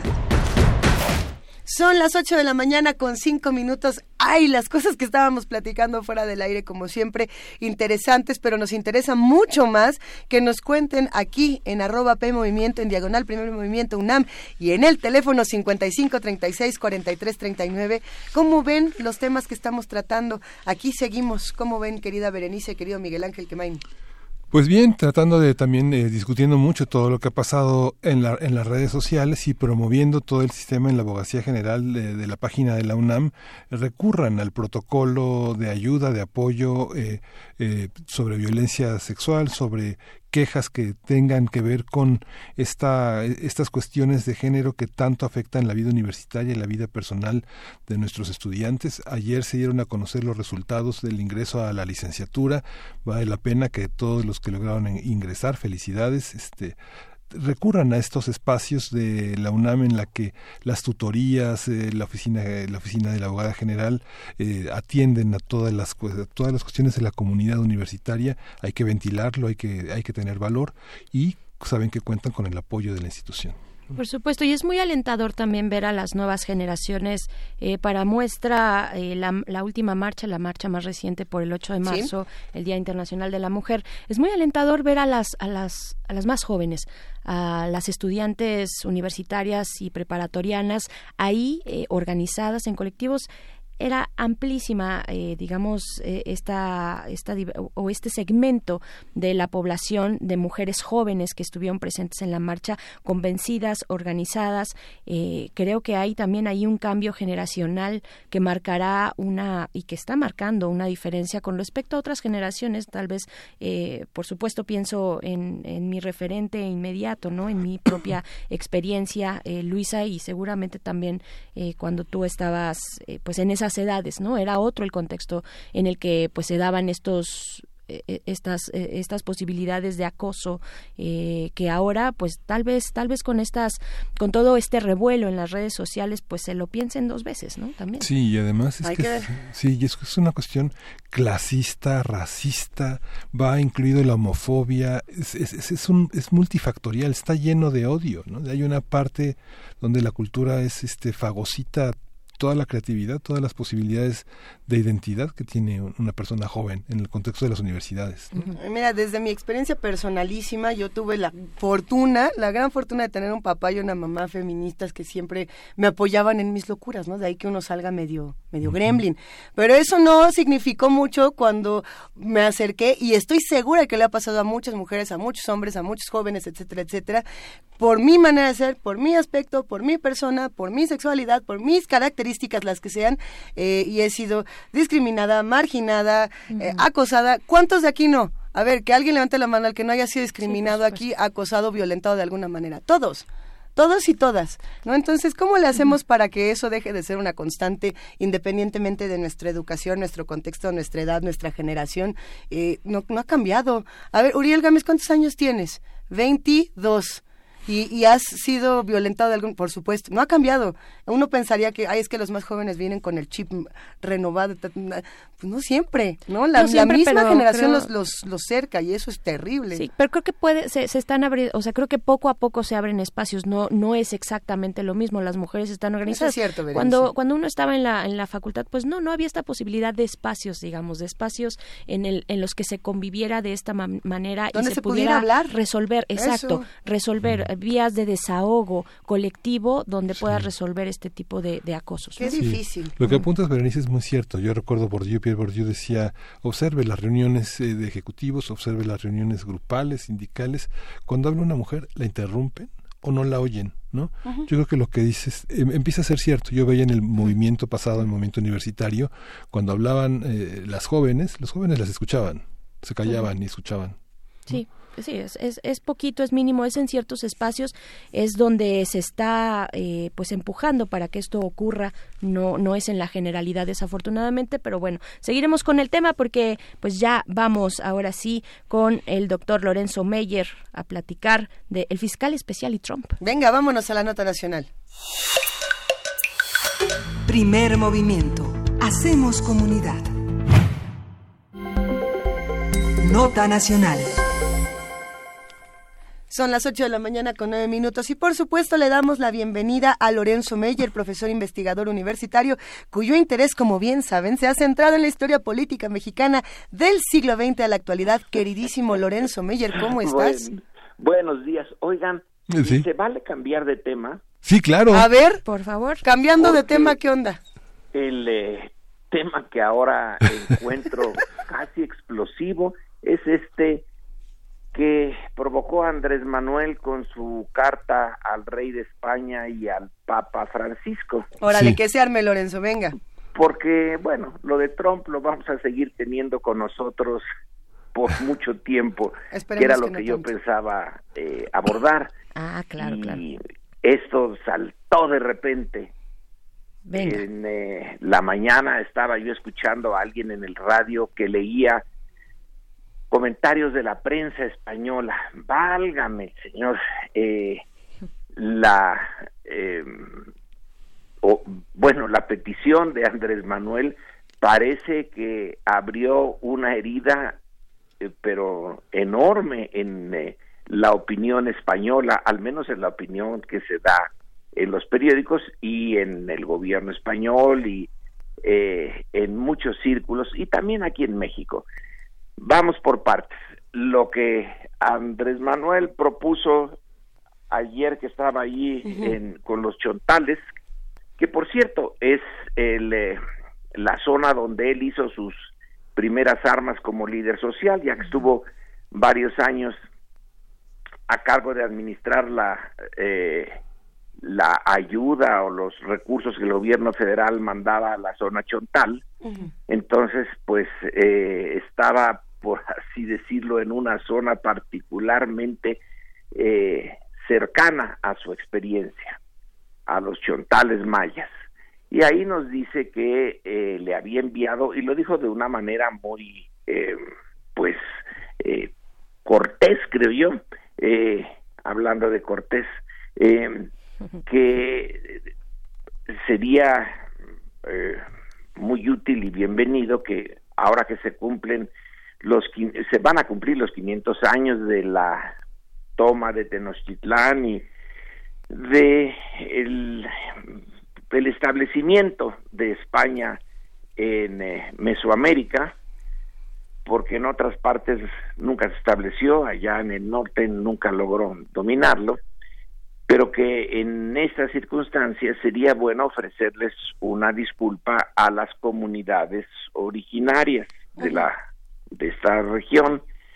Y luego también habló de la posibilidad de que el propio gobierno mexicano hiciera eh, o diera esa disculpa porque en más de un sentido, ya una vez que se eh, llevó a cabo la independencia, pues el gobierno nacional eh, se siguió portando de una manera bastante dura con eh, ciertas comunidades indígenas que no aceptaban pues la idea de que eran parte de la gran nación mexicana y que disolvieran sus peticiones y actitudes eh, independentistas, los yaquis y los mayas. Y también dijo algo sobre México en relación a la comunidad china, eh, que en Torreón, en 1911, sufrió una masacre de parte ya no del gobierno mexicano, sino de la sociedad mexicana de los maderistas, por cierto, eh, y que también nosotros tenemos pues eh, nuestra parte de disculpas que dar como Estado Nacional a aquellas naciones indígenas mexicanas que fueron eh, destruidas o por lo menos semi destruidas en su afán de permanecer como núcleos independientes. Es el caso de los yaquis, a los que se les hizo la guerra y luego ya derrotados se les eh, eh, mandó fuera de su eh, área a Valle Nacional, a Yucatán, donde sufrieron y, perecieron muchos. Y bueno, en los mayas la, la, lucha duró medio siglo contra ellos al punto que en algún momento el gobierno de Díaz le pidió a Inglaterra que si quería venderle o cambiarle Belice por otra parte del territorio nacional para poder ir a los santuarios que tenían los mayas ahí y destruir el, eh, eh, esa, eh, esa rebelión para poder tener a la nación mexicana como un todo eh, político y no con estas eh, semi-independencias. Bueno, eh, creo que México como país, como nación, sí debe de reconocer la brutalidad con la que trató a yaquis, a mayas y a otras eh, comunidades que tenían las características de una nación porque yaquis y mayas tenían su religión, su eh, lengua, sus autoridades, su tradición y su ejército, su administración. Y el México que estaba formándose no soportó semejante eh, idea y petición de eh, independencia negociar esa independencia, había que destruirla. Creo que sí tenemos eh, ahí un pendiente como eh, Estado Nacional con nosotros mismos. Pedírselo a los españoles, bueno, por lo que escuché de que venía en la prensa, eh, por lo que dicen personajes a los que yo les tengo cierto aprecio como Pérez Reverte, de que es una imbecilidad, una idiotez, etcétera, quiere decir que los españoles no han procesado esto todavía.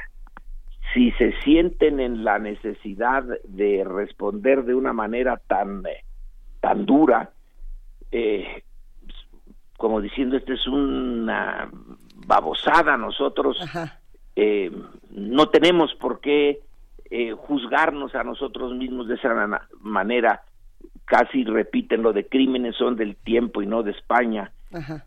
Y la carta, eh, la respuesta del gobierno español es que eh, no se puede juzgar al pasado con los valores del presente. Resulta que toda nuestra visión de la historia, toda, se hace en función del presente. No hay manera de eh, hacer historia, de leer la historia, de comprender la historia sin entrar en el presente.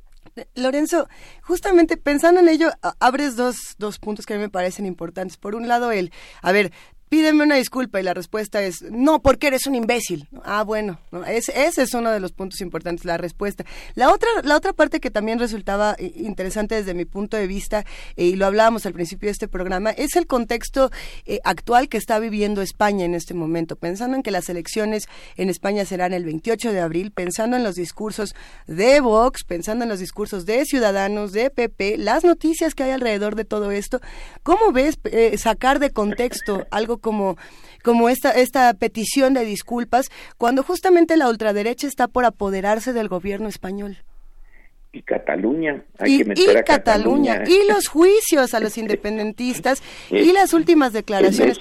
No es gratuito, no es como que, ay, qué fuera de contexto está cayendo esta petición de disculpas. Qué, qué extraño. Cuando lo que está ocurriendo en España es gravísimo y no estamos visibilizando y no estamos analizando en los medios lo suficiente lo que puede pasar con la llegada eh, de la ultraderecha a España en particular. Bueno, eh, lo que le pasa a España, eh, tiene razón, deberíamos ser muy sensibles, pero lo que le pasa a España es de España, es su eh, eh, problema. Lo que nos pasa aquí a nosotros es algo que viene, el caldo viene hirviendo desde hace tiempo.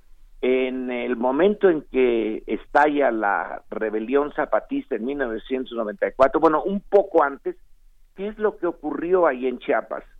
Una reunión eh, eh, de las comunidades indígenas para acabar a masazos con la, el monumento a Mazariegos.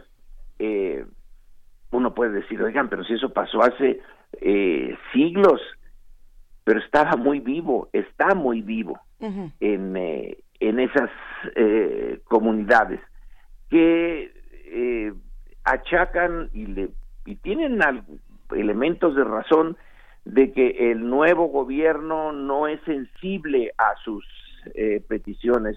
Por eso la candidatura de Marichuy y el, eh, el no sumarse a la cuarta transformación. Allá en, eh, en su tierra, en donde eso está vivo, Andrés Manuel eh, propone esto con una eh, de una manera más o menos eh, amable. Cierto que en España ahorita cae mal, va a caer mal en cualquier momento.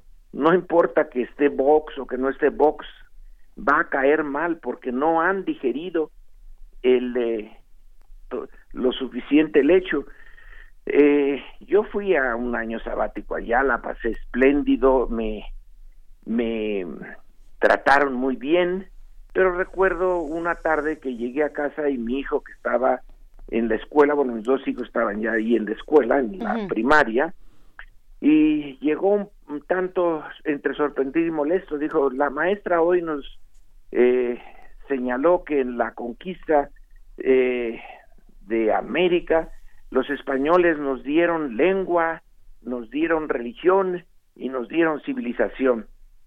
Eh, y él más o menos respondió que la lengua pues ya la tenían, la religión ya la tenían y la civilización ya la tenían, eran distintas.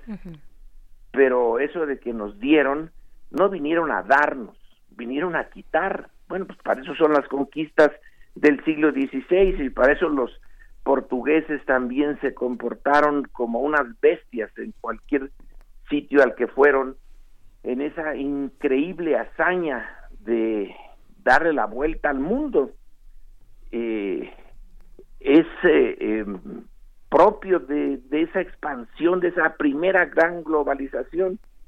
Cualquier momento va a ser, eh, digamos, difícil para los españoles. Debió de haberlo sabido eh, Andrés Manuel o intuido. Eh, se dice hoy en la prensa que eso ya lo habían tratado eh, con la ministra de Cultura, que supongo les debió de haber dado a Andrés Manuel y a su esposa una respuesta. posiblemente no es el momento porque cuando se piden las disculpas de un país a otro, de una civilización a otra, de una cultura a otra, es porque la cultura que eh, hirió se da cuenta de lo que ha hecho y entonces le pide a los otros siglos después eh, la disculpa. No ha sido el caso. No ha sido el caso. Entonces, quizá lo elegante hubiera sido que nosotros no la pidiéramos. Si ellos son incapaces de darla, pues el problema es de ellos, no de nosotros. Oye, Lorenzo, ¿y estamos en tiempos de elegancia?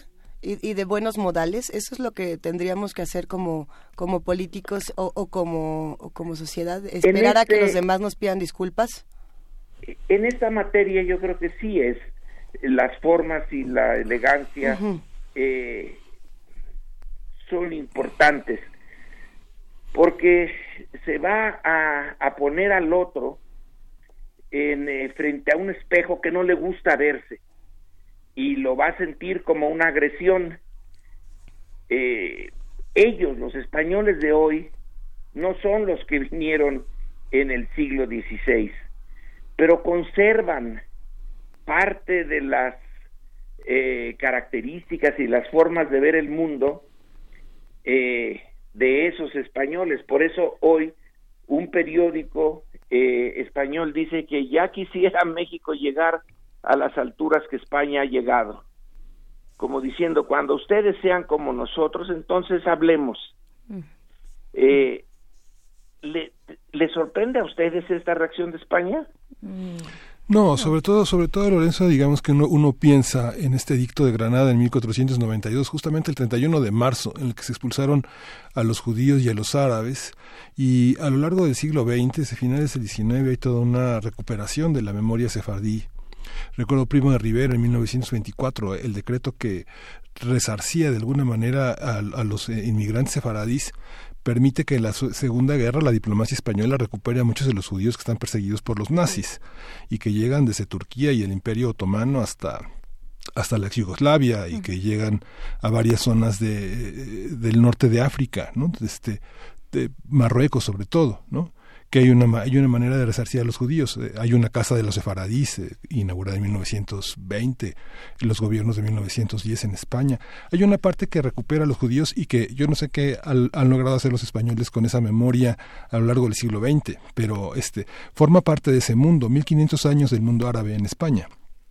pero una, eh, bien, una cosa son esa, esos judíos que ya no representan eh, una presencia eh, importante en España. Y otra cosa son los latinoamericanos, donde hay miles en España que hacen trabajos, eh, pienso en los ecuatorianos, trabajos de, servidumbre doméstica y que son em, no necesariamente bien vistos eh, por esa sociedad en donde se les emplea, pero no se les acepta.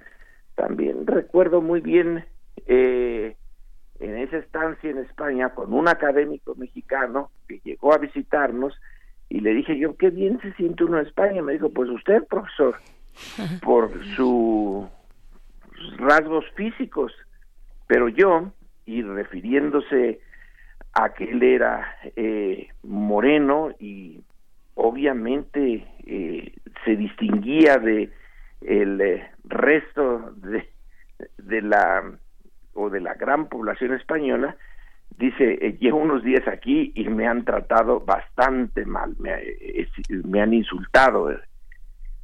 Es el el problema con las comunidades de América, los nativos de América, es que eh, son muchos y la eh, posición de muchos de ellos, en, en el caso mexicano, eh, esas comunidades que siguen siendo pobres, explotadas, etcétera, ahora en México, tiene su origen en esa eh, posición inicial en que los puso la conquista.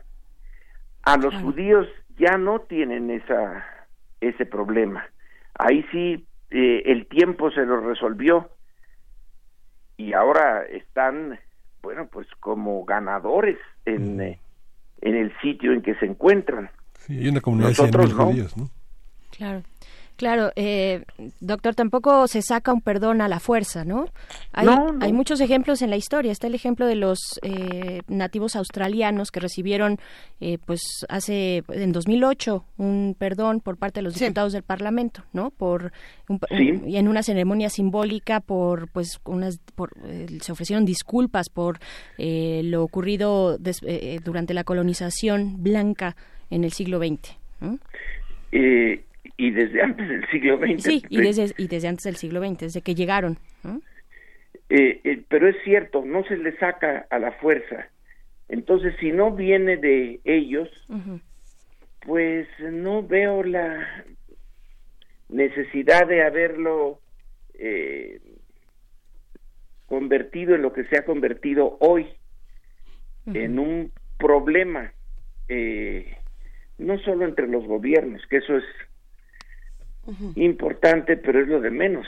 Eh, la respuesta viene ahora de eh, instituciones eh, como la prensa española, que supongo refleja lo que piensa la sociedad española.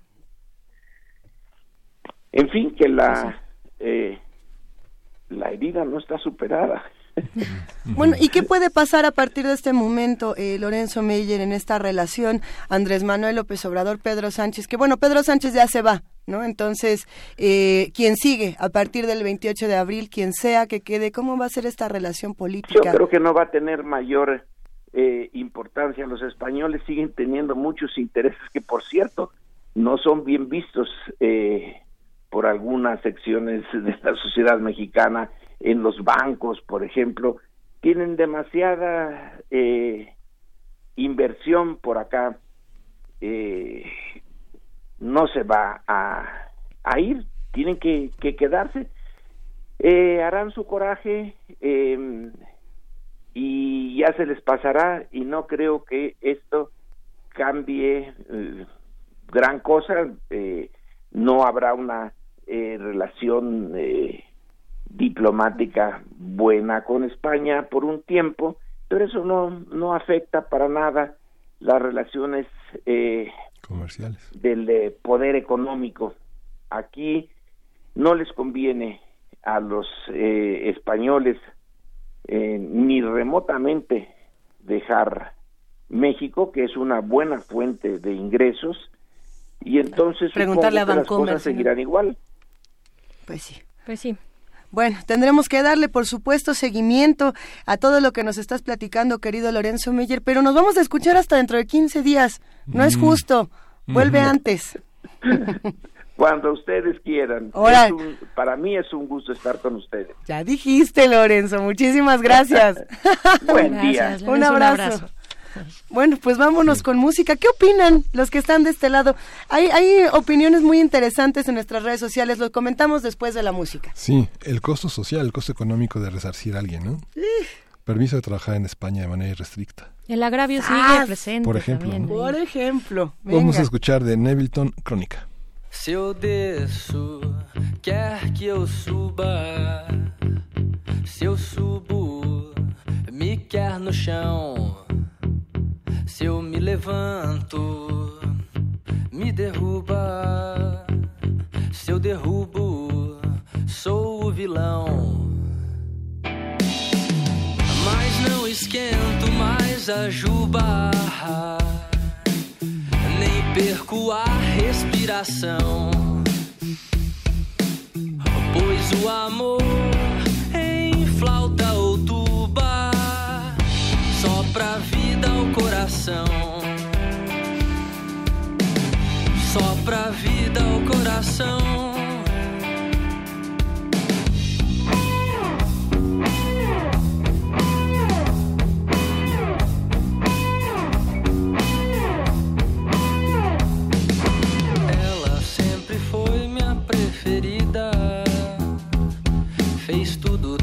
sentido entonação do meu jardim mais bela margarida.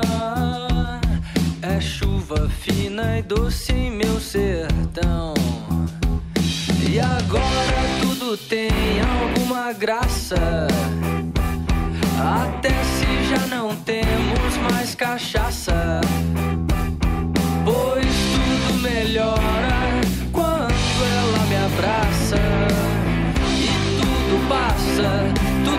sun.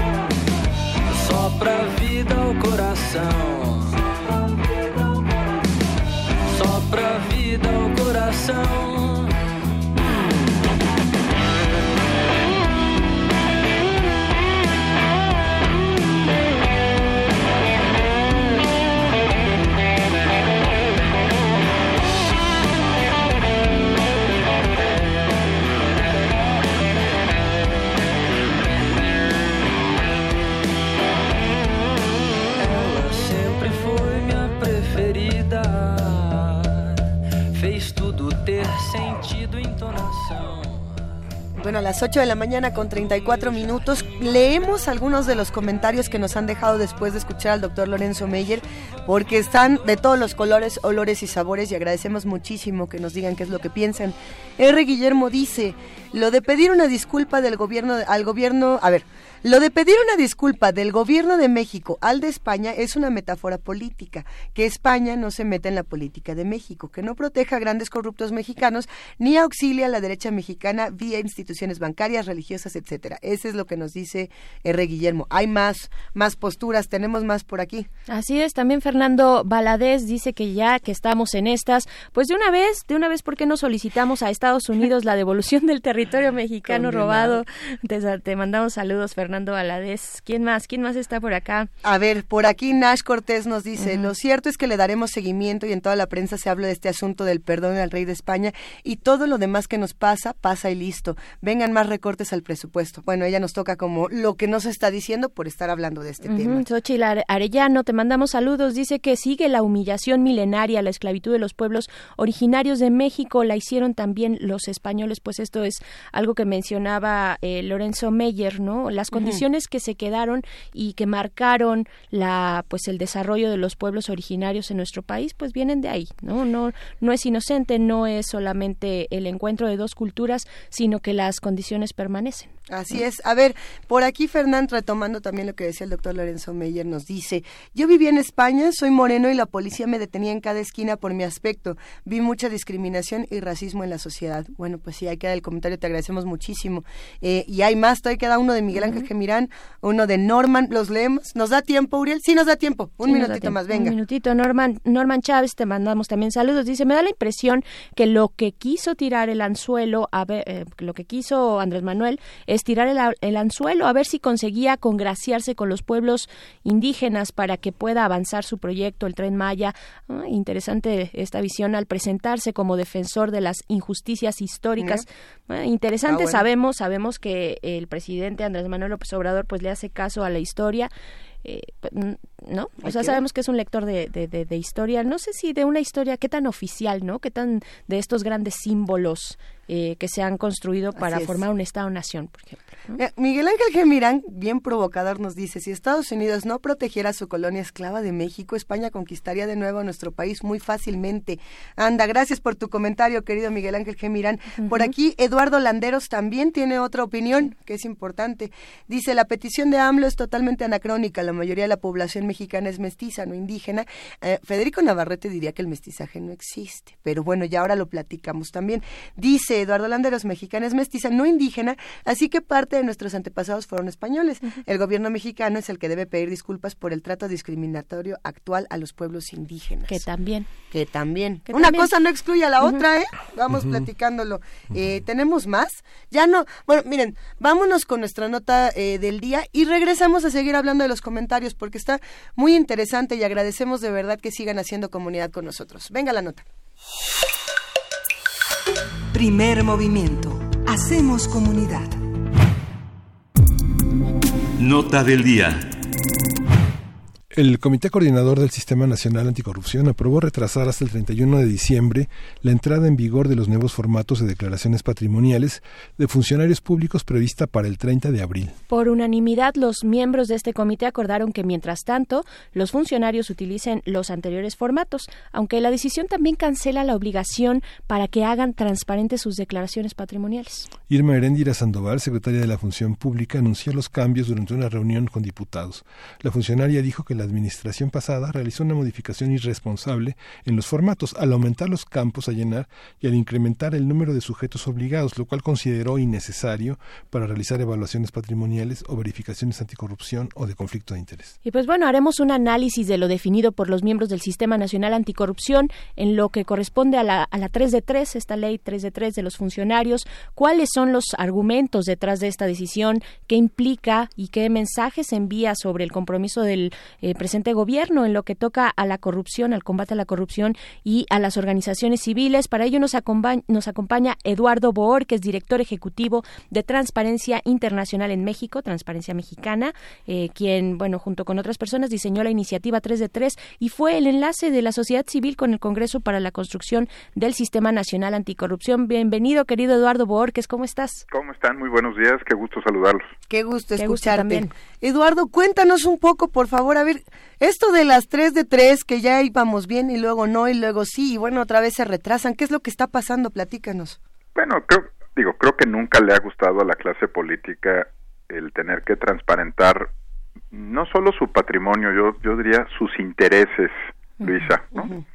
Les preocupa mucho que se pueda saber, pues, qué empresas tienen que pueden resultar beneficiadas de contratos, cómo están sus relaciones personales en términos de potencial conflicto de intereses y bueno, la resistencia ha sido pues ya de muchos años. Esto esto empezó en el año 2015, fue la primera vez que se planteó la posibilidad de hacer públicas las tres declaraciones. Cuando nos conocimos, Eduardo. Cuando nos conocimos, era era apenas una idea y, mira todo lo que ha pasado.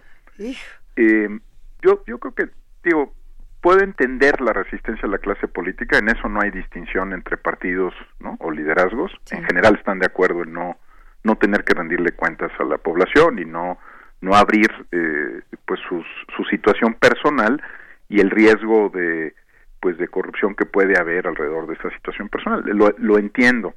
A mí sí me sorprende que habiendo una instrucción del presidente López Obrador de pues abrir por completo las declaraciones patrimoniales y de intereses, él, él, mismo utilizó la expresión pues que todos los funcionarios de su equipo hagan la 3 de 3, ¿no?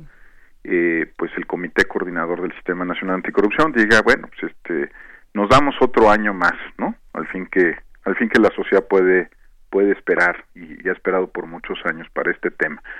Desde un punto de vista técnico, eh, los formatos, eh, pues tienen que cumplir con dos funciones. Una es que tienen que son los formatos en los cuales se llenan estas declaraciones patrimoniales y de impuestos tienen que cumplir dos funciones.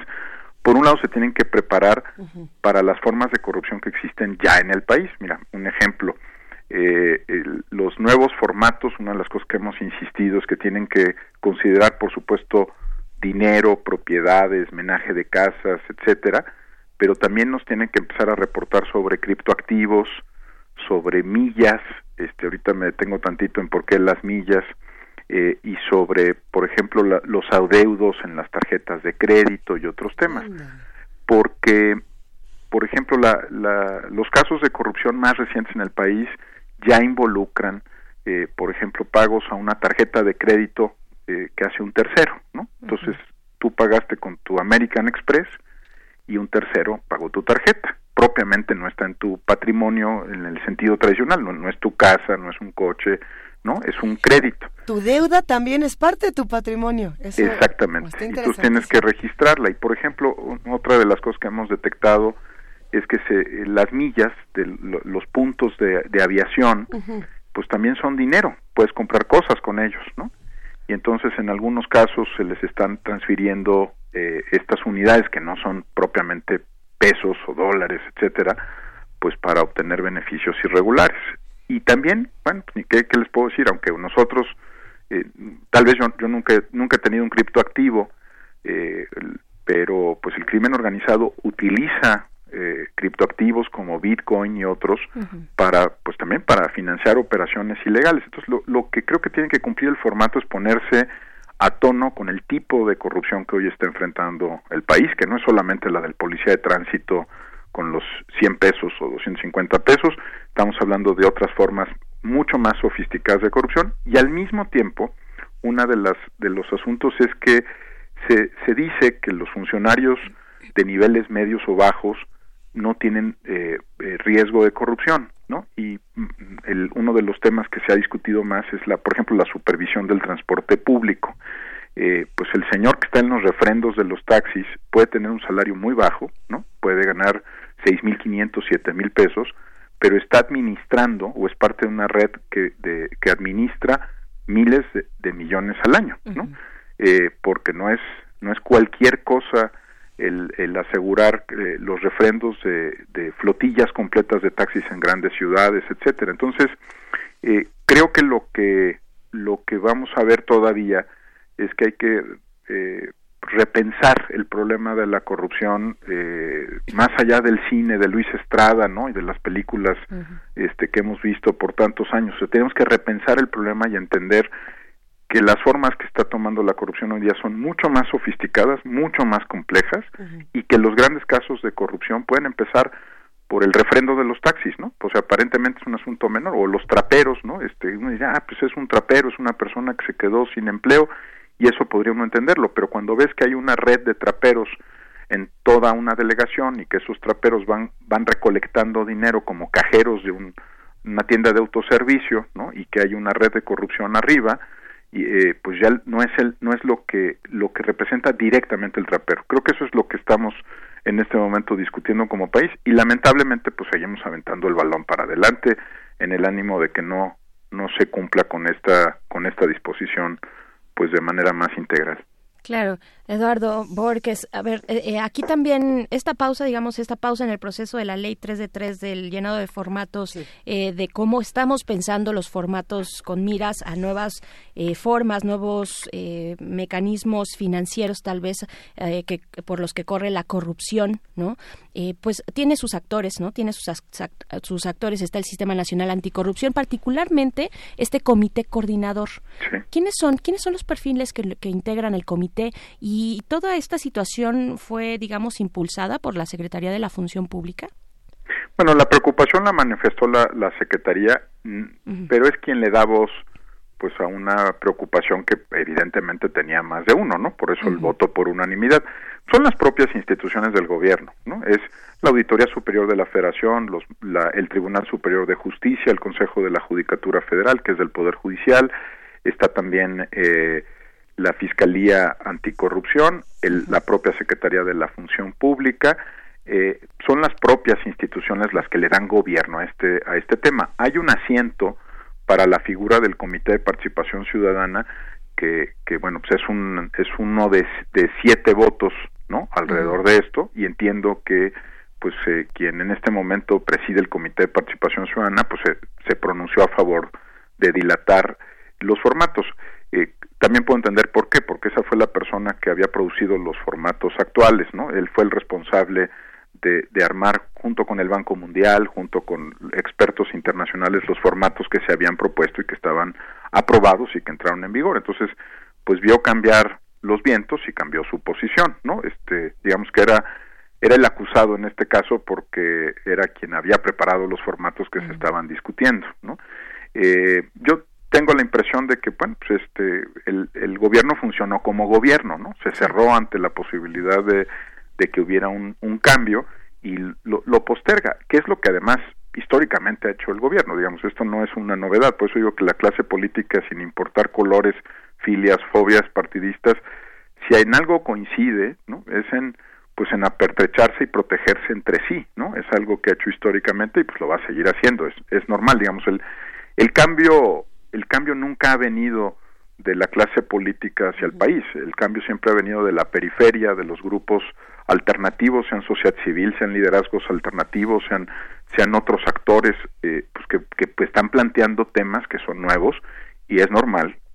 Yo diría, el que sea normal no, no lo hace ni justificable ni explicable, pues que la clase política se resista a esos cambios, ¿no? Decía eh, en, en, una de las reuniones que me tocó participar de la Alianza para el Gobierno Abierto que había convocado el presidente Obama, el, el, presidente Obama recordaba que nada bueno en el mundo no había sido primero una exigencia de la sociedad civil, ¿no? Este, si, si la academia y la sociedad civil no hubieran hablado de calentamiento global, no habría una agenda sobre el tema, ¿no? Si no hubiéramos hablado de derechos humanos, no habría una agenda de derechos humanos. Si no se hubieran hablado de pues de feminicidios. Ustedes se recordarán lo, lo, difícil que era tocar el tema de feminicidios en este país porque se negaba la existencia de un fenómeno delictivo contra las mujeres y con, en, en, ciertas zonas del país pues no, no tendríamos esa agenda. Entonces creo creo que es normal que nosotros pongamos el estándar más lejos y la clase política reaccione y, lo frene, ¿no? Es, es parte de la dinámica del cambio en una sociedad. Una secretaría como la de la función pública, todos estos mecanismos de transparencia históricamente eh, están alineados a mecanismos de transparencia también internacionales. ¿Es una demanda del mundo más que una evolución del sistema político mexicano, Eduardo? Bueno, en el, eh, es, un, es un muy buen comentario el que haces, Miguel Ángel, porque creo que creo que nosotros sí hemos puesto el rasero más más eh, alto en este tema. Si es una demanda global. El presidente Trump eh, ha tropezado una y otra vez con el tema de las declaraciones, de la publicidad de las declaraciones patrimoniales de impuestos y de intereses. Eh, como ustedes saben, se ha negado sistemáticamente a revelar que no paga impuestos. Digo, todos sabemos que no paga impuestos y que va y que elude. Lo que no sabemos es cuánto. Eh, pero, pero sí, sí es una es una demanda global. Lo que hizo México fue eh, aprovechar toda la experiencia internacional en el tema. Hay países que tienen sistemas mucho más avanzados que el nuestro para la, el monitoreo de los intereses y el patrimonio. Estoy pensando, por ejemplo, en el caso chileno, el caso neozelandés, el francés, que se estudiaron los, los casos más avanzados para tratar de ponernos al día en este, en este asunto. Eh, pero, pero más allá de la transparencia, Miguel Ángel, y ahí es donde tomo tu comentario, eh, pues lo que deberíamos estarnos preguntando es qué hacen con los, los las declaraciones patrimoniales las autoridades, porque o sea, la publicidad es un es un antídoto a que por años no se han hecho nada con estas declaraciones patrimoniales. por, eso por eso viene una exigencia desde hace más de, de, 12 años de abrir estas declaraciones para conocerlas, porque nadie estaba haciendo nada. Eh, lo que voy a decir no es lenguaje figurado. En el Congreso las declaraciones patrimoniales se guardaban en una caja fuerte y no se volvían a revisar, ¿no? En lugar de que o sea, los utilizaras con ánimo de ir identificando posibles riesgos como el que se discutió la semana pasada. Eh, ¿no? en el Senado de la República, que un senador de Coahuila, que es dueño de una empresa de carbón, pues está en el sector que regula el carbón y, y probablemente tenga un contrato ¿no? de, este, de carbón de la Comisión Federal de Electricidad. ¿no? Eh, si hubiera un buen análisis de las declaraciones patrimoniales y de intereses que ya se presentan hoy, digamos, no, no, no pensemos en el nuevo formato, y el órgano interno de control del Senado de la República alertara sobre potenciales riesgos de conflicto de intereses o, de, incluso de corrupción en estos temas, pues no sería necesaria la publicidad, ¿no? O sea, si estuvieran haciendo su trabajo, no sería necesario. La publicidad de las declaraciones se ha pedido porque en realidad había una cofradía y había un sistema de protección mutua entre quienes tendrían que vigilarlo y quienes son los responsables de presentarlo, Miguel Ángel. Entonces, ahí hay un nudo que no hemos resuelto. Lo que tendríamos que saber es qué están haciendo con las declaraciones, ¿no? Las están cruzando contra información de la UIF, del SAT, están verificando que no se cometan, eh, que no se consumen algunos de los conflictos de intereses que describen. ¿Qué están haciendo con ello, no? Esa es la, la, la pregunta y yo creo que no están haciendo mucho, porque de lo que estamos hablando todavía es de si se deben de publicar o no y cómo deben de publicarse los, las declaraciones patrimoniales y de intereses. A ver, si desde 2015 estamos teniendo esta discusión y estamos llegando a marzo de 2019, o más bien estamos terminando marzo de 2019 y estamos en estas, Eduardo Borges. No, no, no quiere uno ponerse pesimista y empezar con el qué nos espera, pero, pero sí, ¿qué sigue ahora? ¿Qué, ¿O qué espera uno si llegamos a marzo, a finales de marzo de 2019 y la discusión sigue en el punto inicial? Mira, eh, yo creo que qué nos espera bueno pues seguir insistiendo no no hay de otra. Esa es la esa es la tarea de pues de, la academia de la sociedad civil de la prensa no pues digamos de todo aquel que quiera llevar al país más lejos no esa es nuestra chamba. Pero creo que algo sí cambió Luisa y, y yo yo o sea estoy convencido de que incluso el resultado electoral de 2018 se explica en parte por algo que ya cambió en la sociedad mexicana. Y y eso que cambió es que estamos conscientes de, bueno, de nuestra capacidad de imaginar eh, escenarios alternativos, de construir cosas, de exigirle más al gobierno, de, de, vigilar más la función pública, de acompañar, este, digamos, las decisiones de una manera distinta. Y, y, la verdad es que eso sí, sí creo que es señal de, de madurez eh, social en, en, en, muchos sentidos. Eh, y para mí esa es la, la, fuerza más importante. Lo hemos visto en el tema de la Guardia eh, de la de la Guardia eh, Nacional, iba a decir la Guardia Militar, me, me traiciona el subconsciente. Eh, será porque no me gusta mucho, ¿verdad?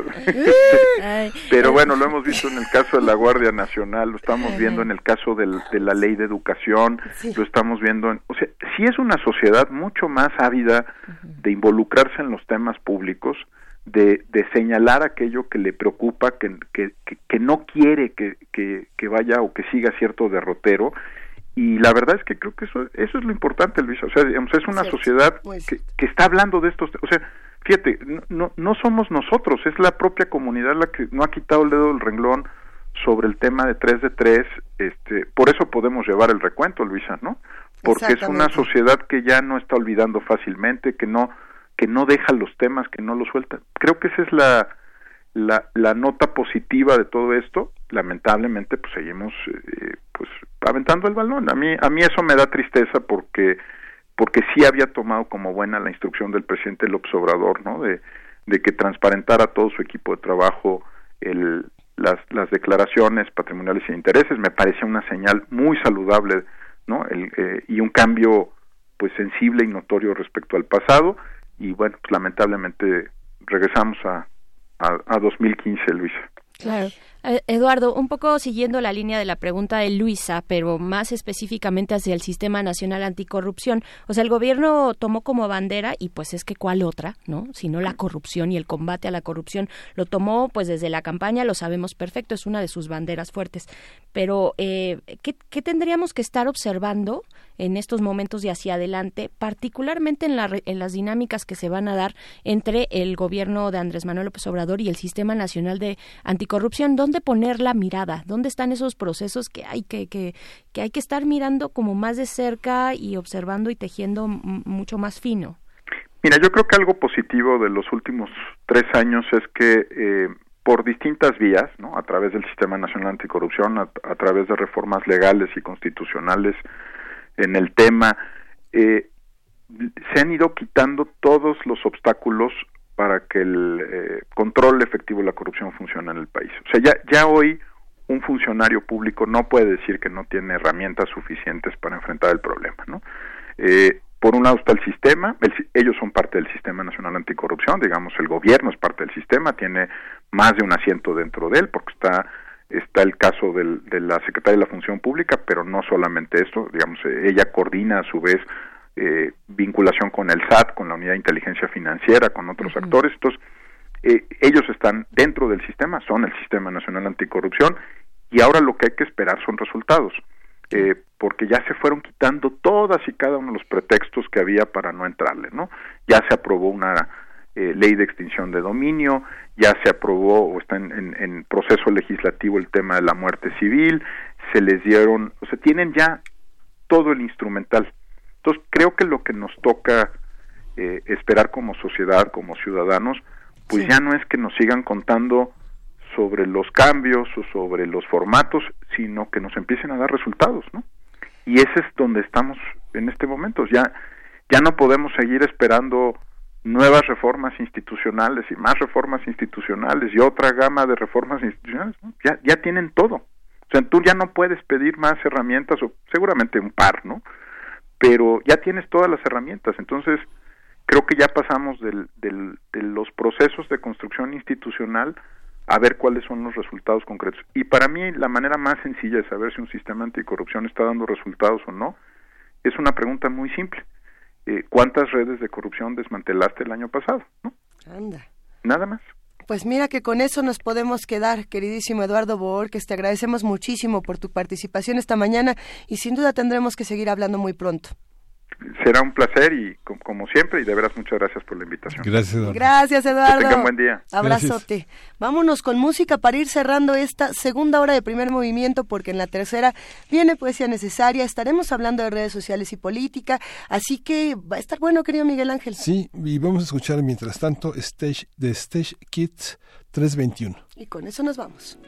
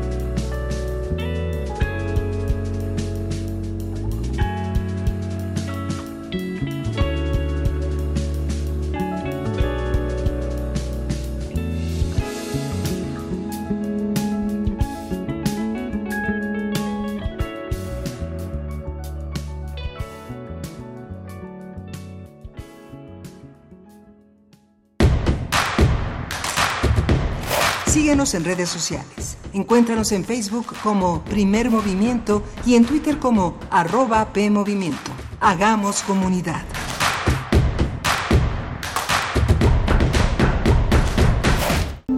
Te invitamos al curso El arte prehispánico. ¿Es arte?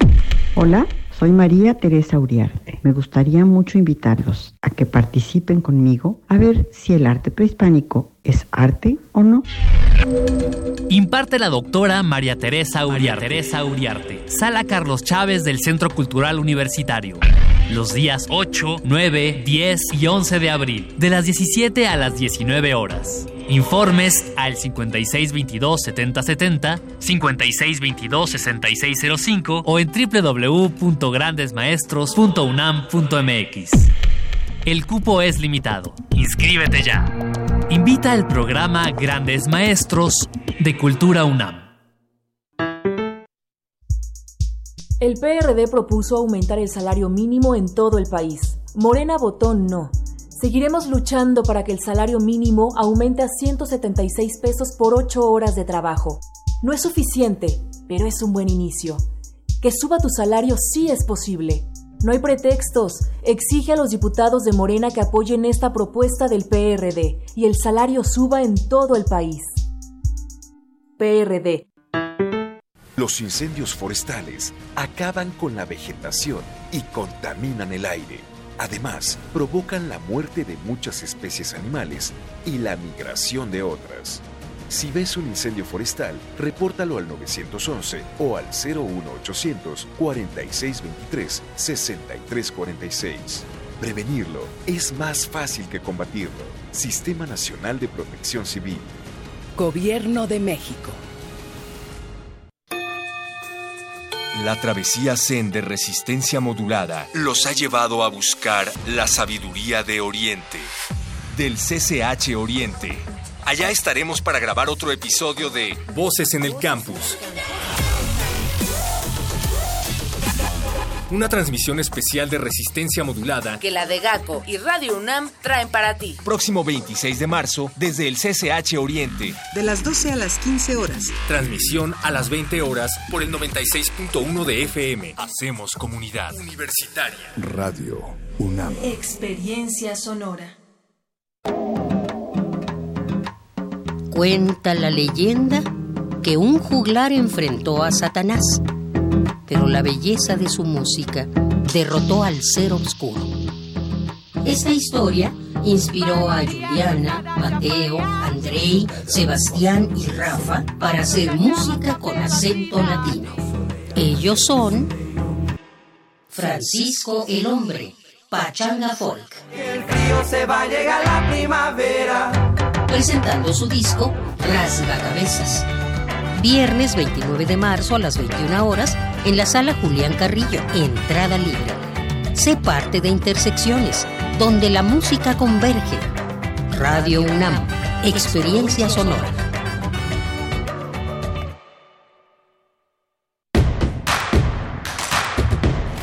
Encuentra la música de primer movimiento día a día en el Spotify de Radio UNAM y agréganos a tus favoritos.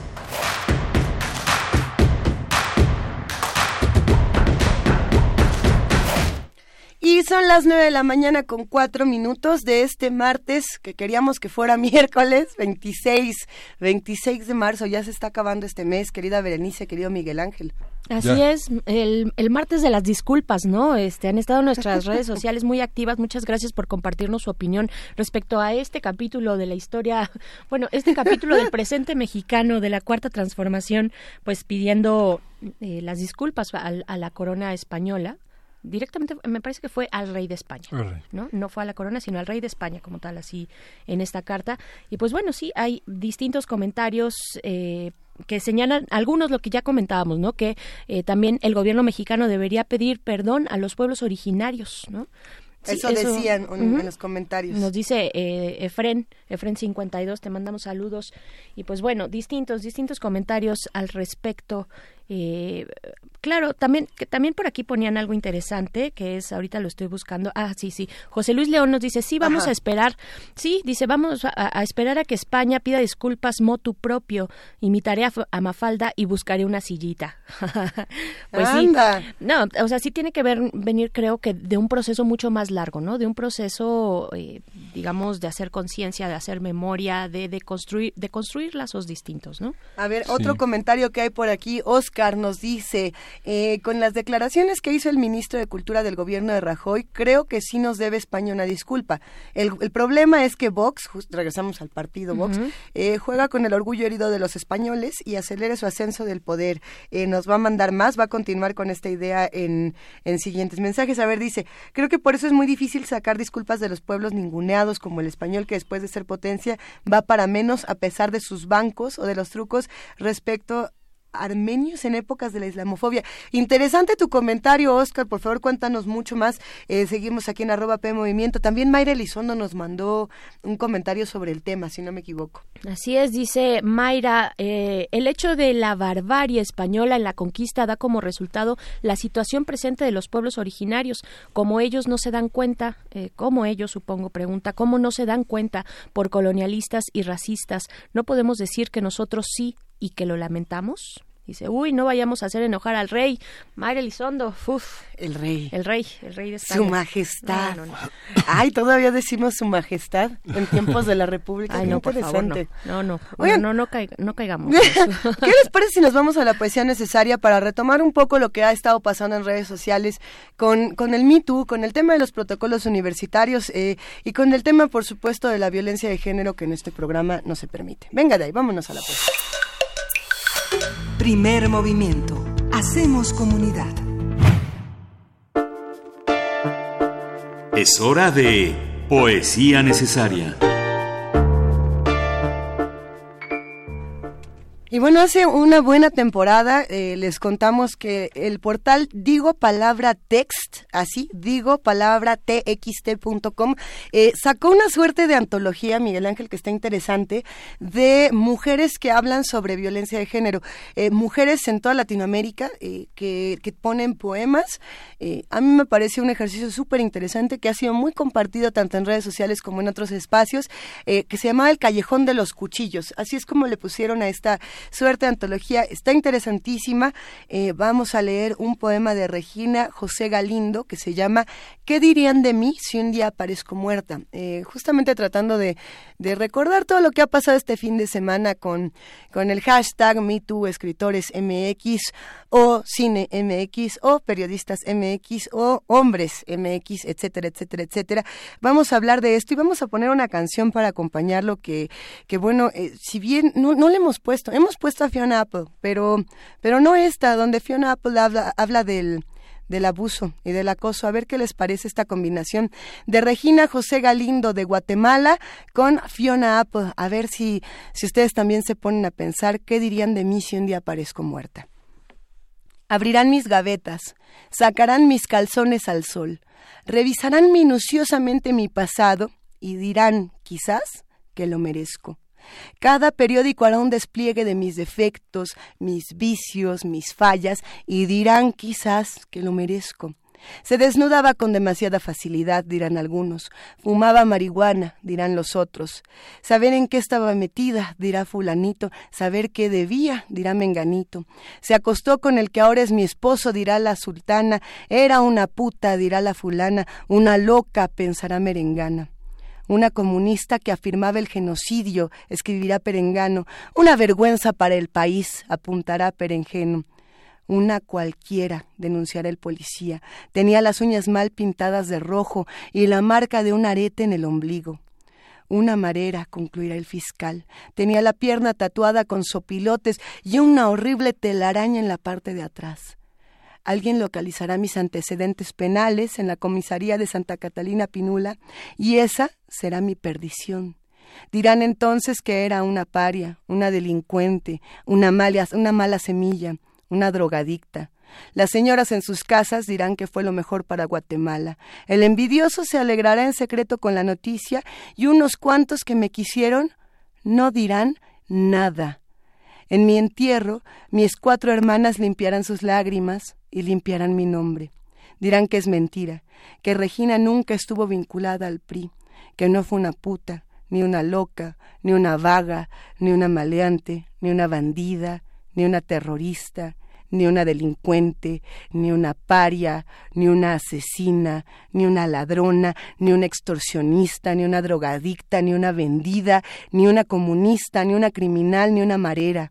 Dirán que Regina fue su hermana y que era buena. ¿Y de ti?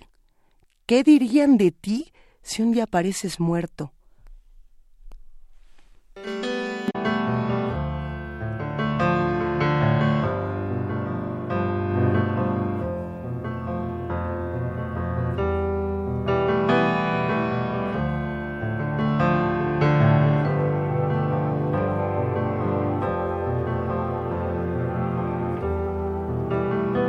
Like this,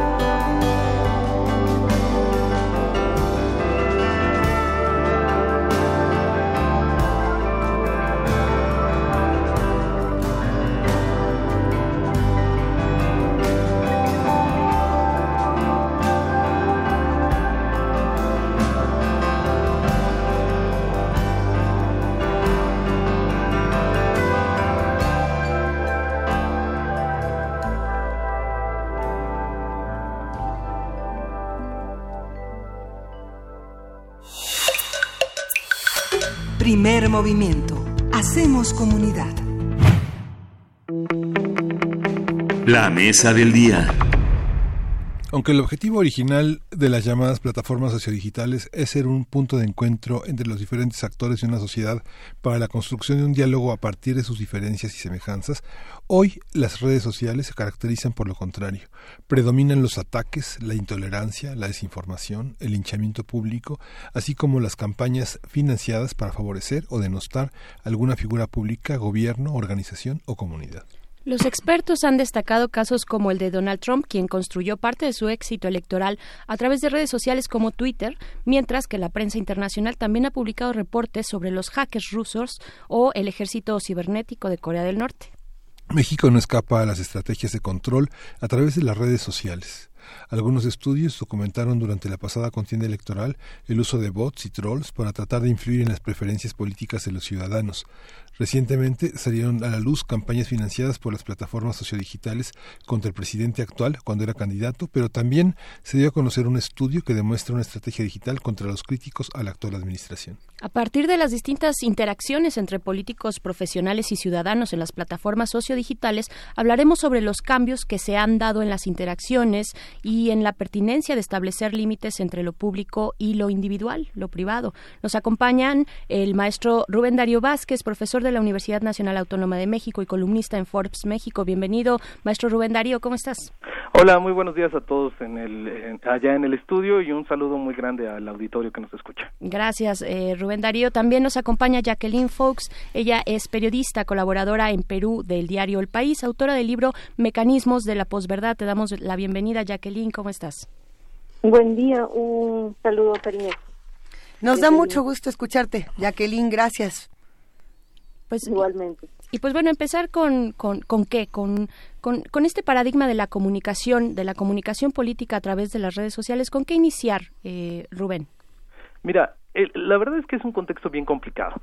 Eh, estamos viendo que, eh, bueno, eh, estamos en un, en un cambio, estamos en una etapa de transición en donde eh, digamos que los medios tradicionales como la prensa impresa o la televisión, incluso la radio, eh, son cada vez menos consultados por, un, por una franja cada vez más gruesa de la población, eh, que son los nativos digitales, es decir, los chicos que nacieron con cuando la tecnología ya, ya las tecnologías digitales ya eran todo una realidad.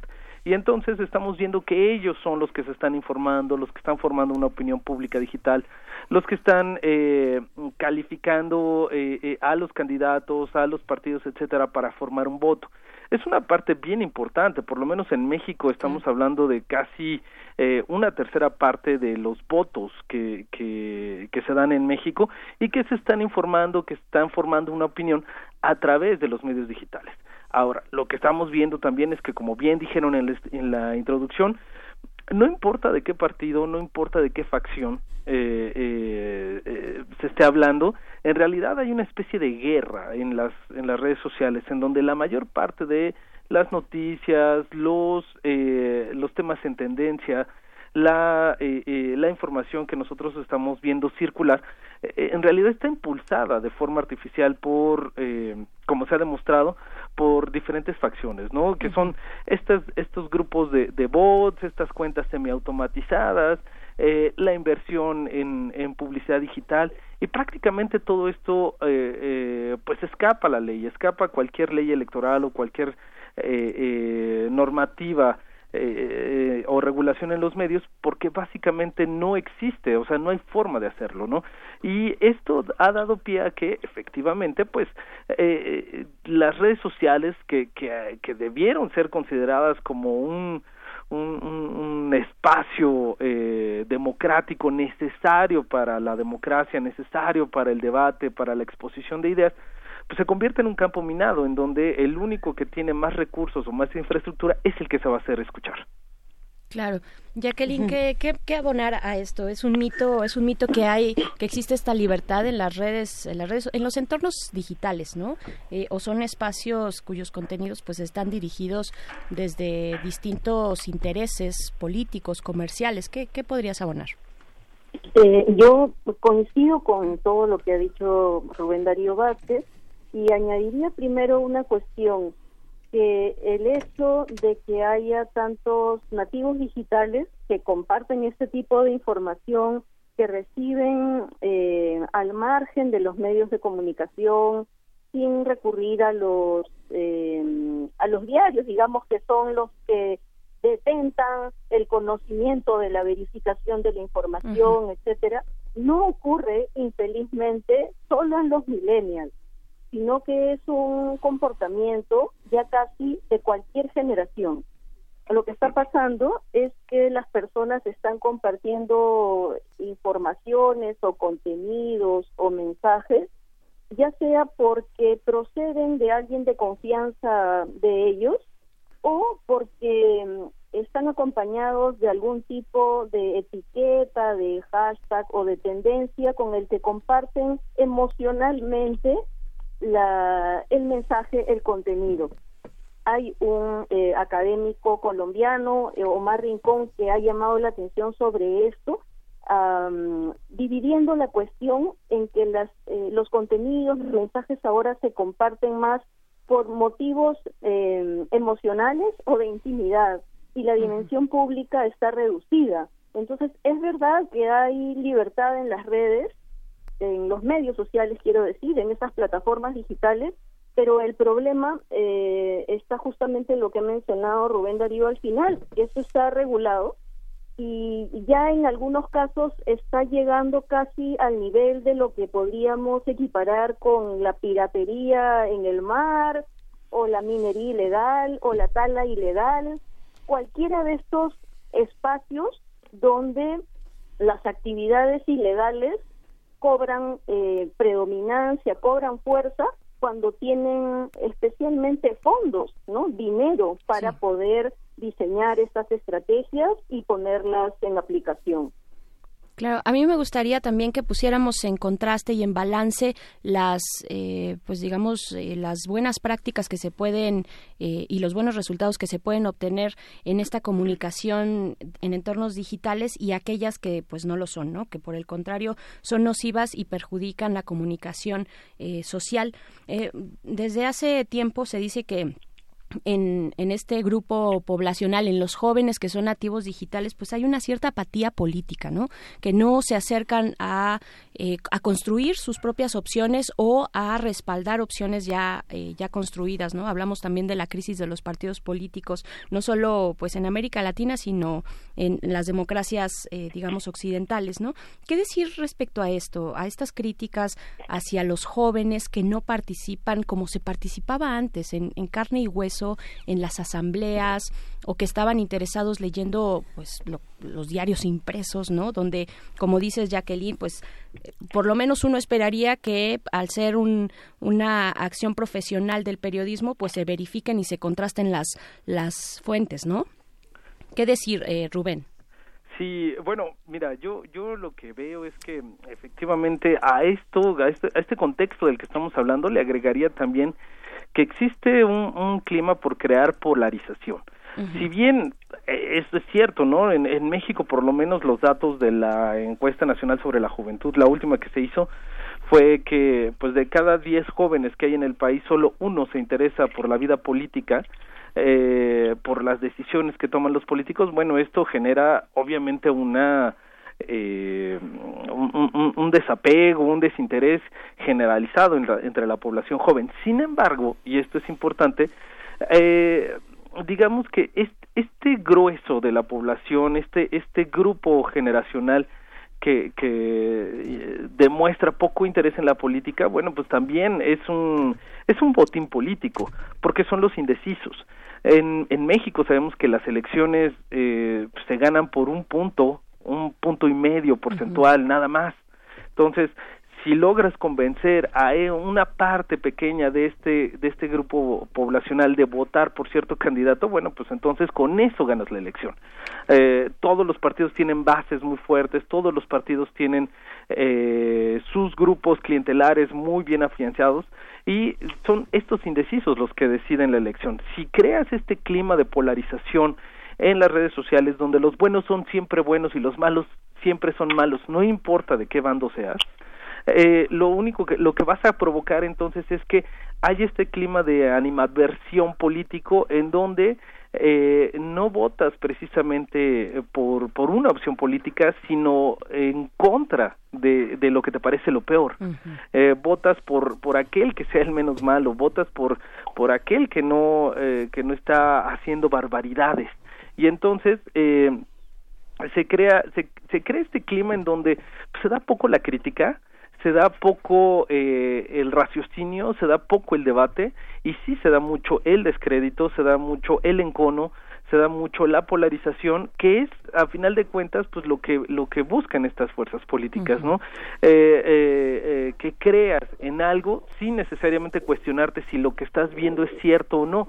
Y eso pues lo estamos viendo a cada momento en las redes sociales no eh, creo que eh, es, es, necesario pues que, que de alguna manera garanticemos que se pueda dar esta discusión democrática que es necesaria para cualquier república, para cualquier estado, eh, porque de ahí viene la crítica, porque de ahí viene la formación de, de la opinión pública, que es súper necesaria para que podamos hablar de democracia. Uh -huh. Claro.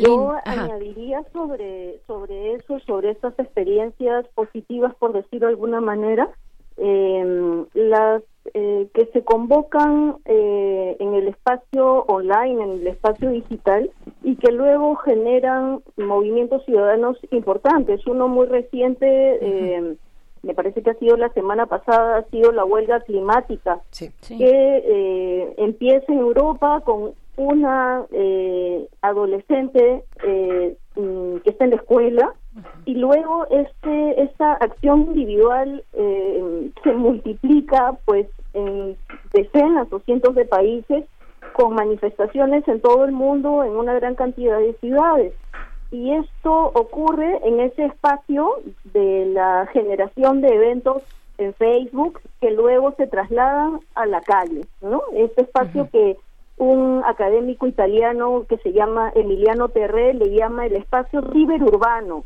Uh -huh. eh, y lo mismo ocurre en, en Sudamérica, por lo menos en movilizaciones por los derechos de la mujer, contra la violencia de género, el movimiento Ni Una Menos también tiene mucha difusión y mucha penetración en los medios sociales.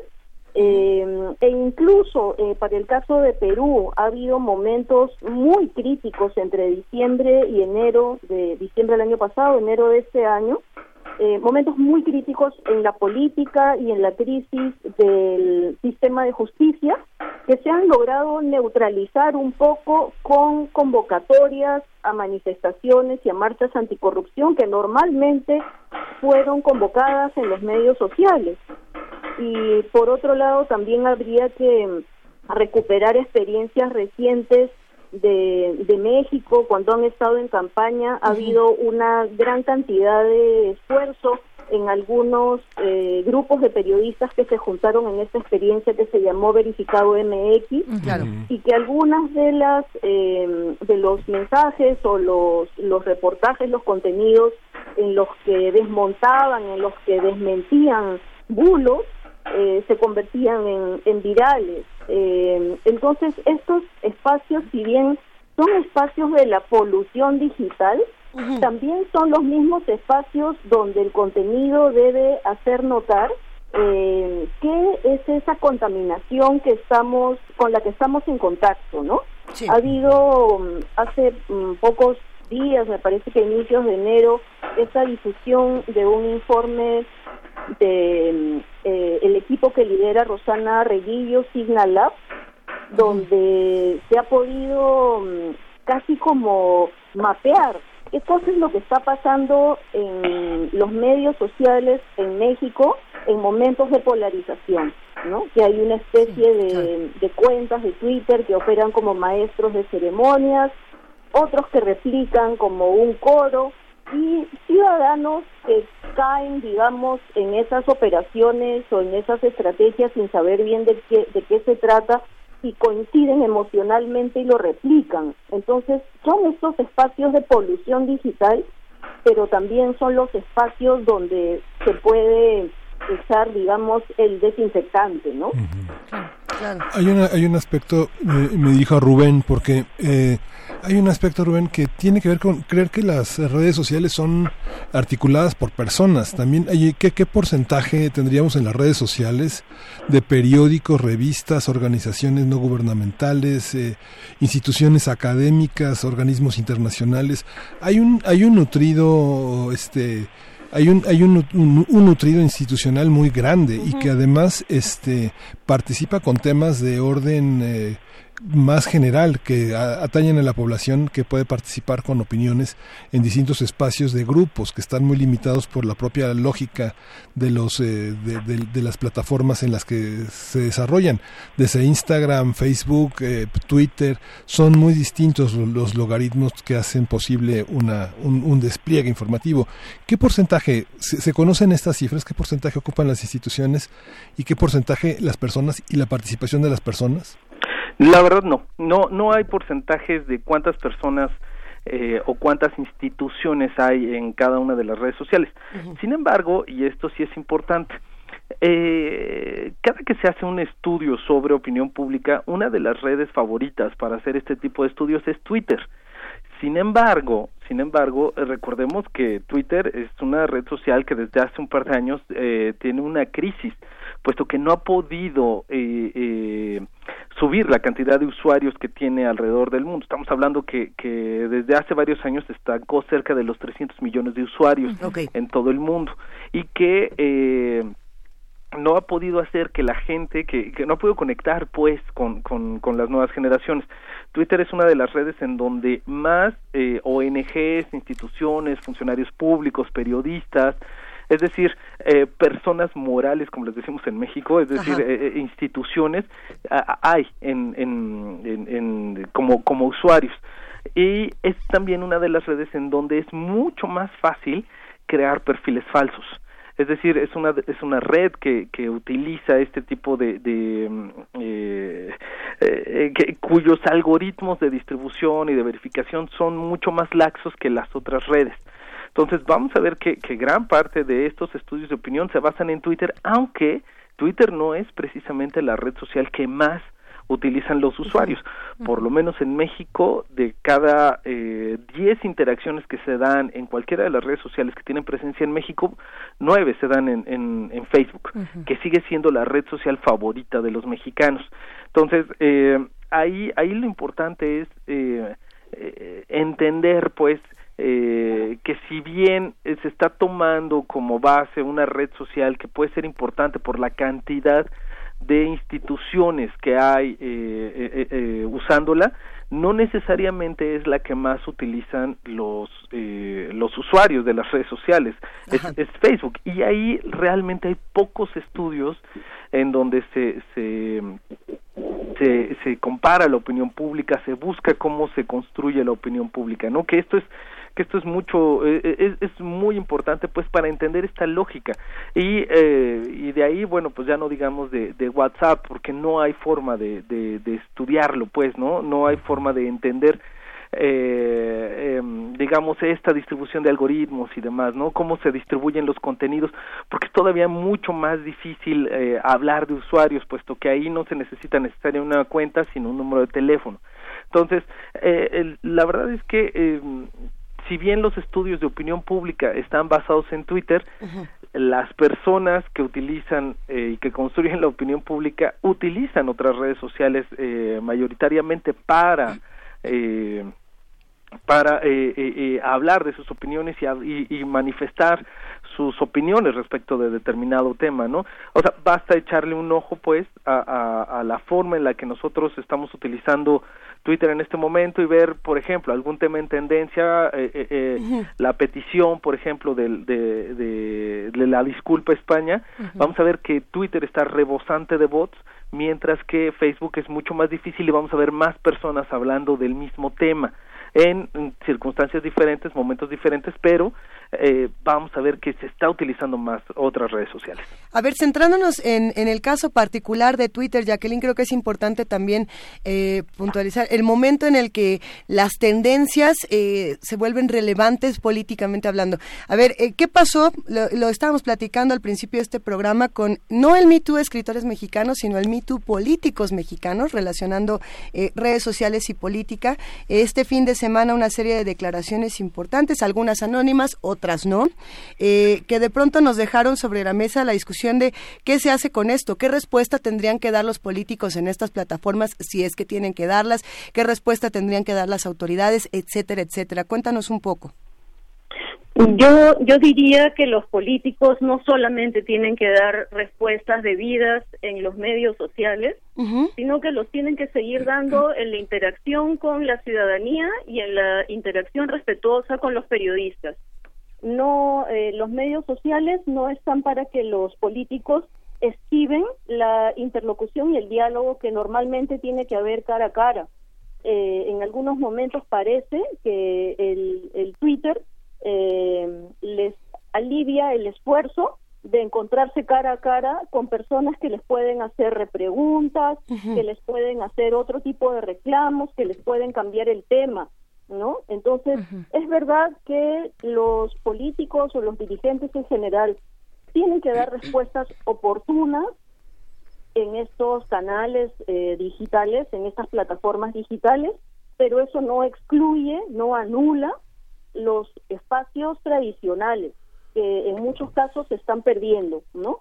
Eh, hay eh, en esta, misma, yo estaba leyendo, volviendo a leer un texto de Omar Rincón que se llama Periodismo Mutante y Bastardo. Periodismo Mutante y Bastardo.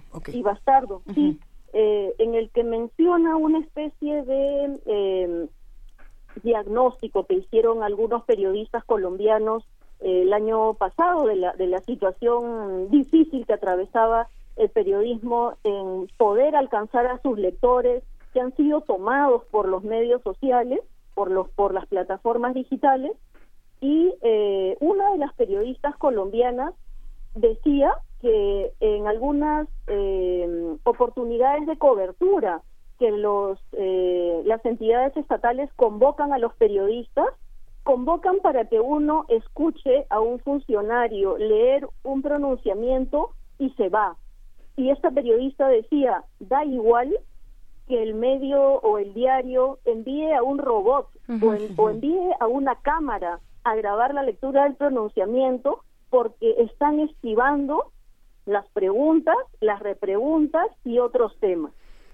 Wow, ¿qué, tema nos pones a la mesa, Jacqueline? O sea, ¿cuáles son los alcances eh, o cómo tendría que ser el tratamiento de la información y periodístico eh, cuando se trata, por ejemplo, de boletines, ¿no? Y cuando no hay una retroalimentación, una eh, conferencia de prensa donde los representantes de los medios puedan interactuar también sobre lo que se está poniendo a la mesa, lo que se está informando, como representantes también de la sociedad, ¿no? De las audiencias.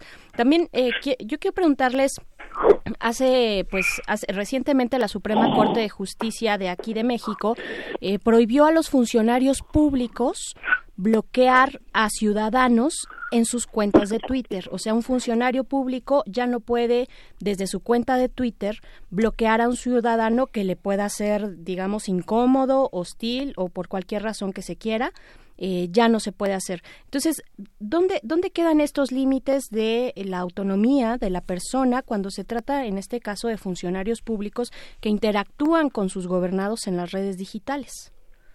Eh, Rubén, tal vez. Sí, mira, es, es, eh, es un gran tema este que estás planteando, sobre todo porque efectivamente eh, ya hay antecedentes, ¿no? Primero el fiscal de Veracruz, eh, Jorge Winkler, que quien había bloqueado a un eh, periodista por hacerle preguntas incómodas y cuestionarlo y demás, y anteriormente un ciudadano había sido bloqueado por el alcalde de Nogales en Sonora, eh, eh Cuauhtémoc de la Torre, quien eh, también sentía que este ciudadano lo estaba cuestionando de una manera que, que él no podía responder o que le parecía incómoda. Creo que aquí el, el razonamiento de la, de la Suprema Corte es, es muy interesante porque lo que está planteando aquí es que si el funcionario público está utilizando sus redes sociales de manera pública, es decir, para hablar del trabajo que está realizando como funcionario público y no de manera personal, eh, es decir, para eh, convivir con su familia o sus amigos o hablando de su vida privada, entonces este instrumento, esta plataforma se convierte en, digámoslo así, en una extensión de las estrategias de comunicación social que el, que el funcionario tiene para hablar acerca de sus labores y el hecho de que bloquee a un ciudadano eh, en ese sentido, bueno, pues lo único que está haciendo es negarle el, derecho de acceso a la información.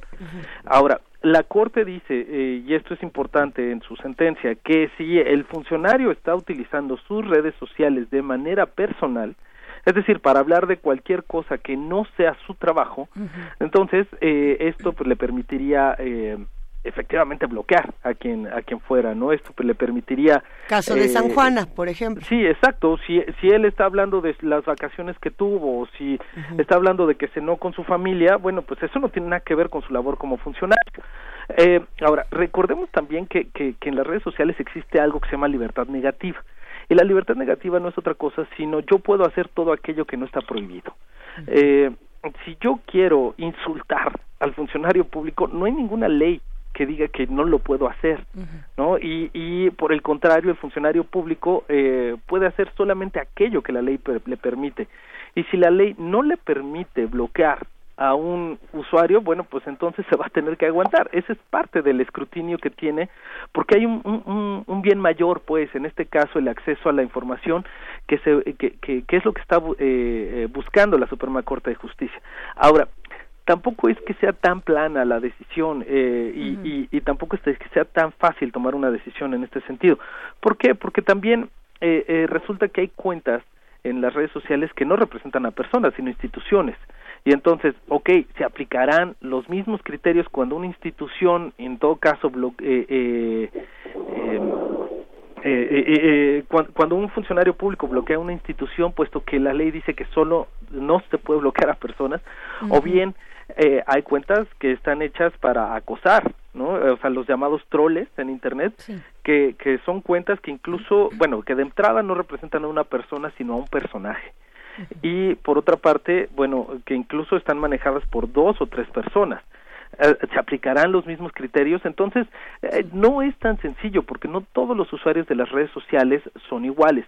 Sin embargo, y lo que me parece interesante en el razonamiento de la Corte es que eh, es, en todo caso es, hay un hay un bien mayor que es el acceso a la información y ese es el que se busca proteger.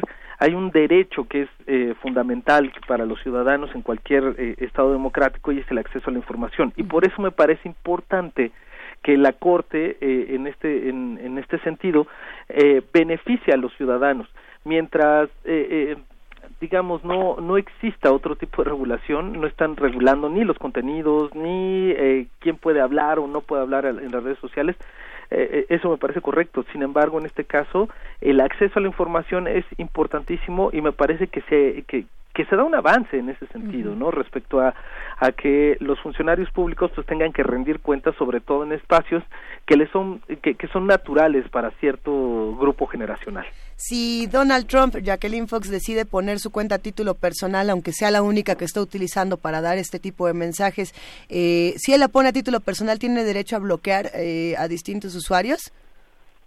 ¿O, o no? Pues, ¿Cómo sería con una figura como esta? Yo creo que sí, este tendría tendría derecho si si no está eh, por ejemplo tuiteando acerca de política internacional o acerca de sus confrontaciones con los funcionarios de su administración o criticando a los congresistas um, republicanos podría tener derecho eh, pero quizá por salud mental convendría que todos los que siguen a Donald Trump dejen de seguirlo, ¿no?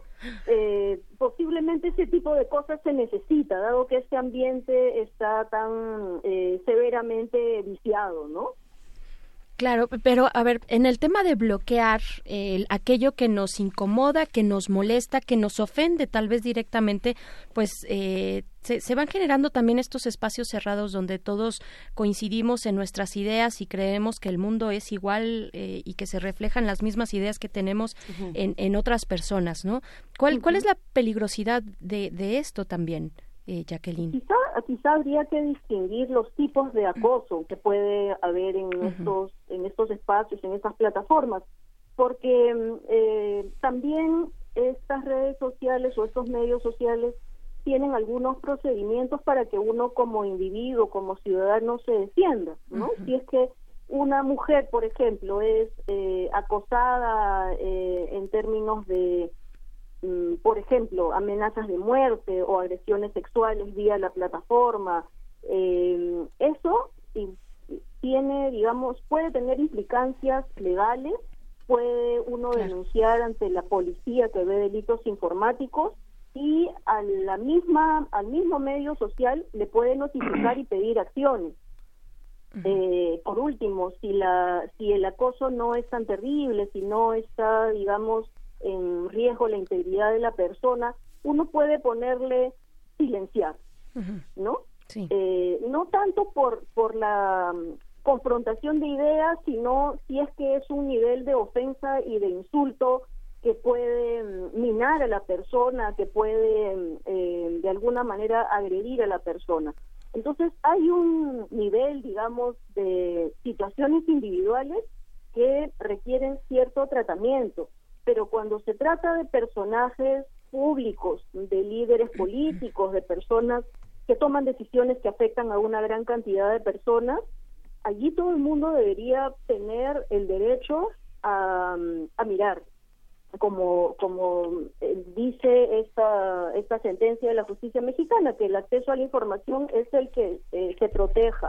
Eh, entonces, la, el límite posiblemente, mm, mm, tratando de, apuntar directamente a la pregunta, es, ¿cómo hacemos para no encerrarnos en una burbuja, en, no ver las otras posiciones diferentes, eh, pero eh, a la vez no estar eh, tolerando ataques eh, gravísimos, crueles, eh, que suelen también aparecer en este, en estos espacios por el, el anonimato, ¿no? Hay un tipo de violencia verbal que ocurre en estos espacios que no necesariamente se dan en la interacción cara a cara.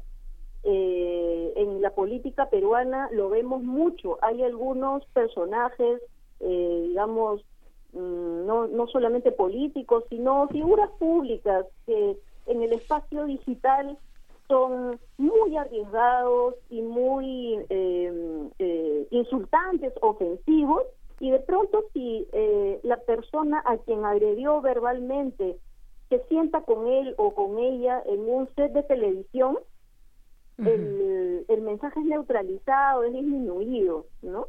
Sí.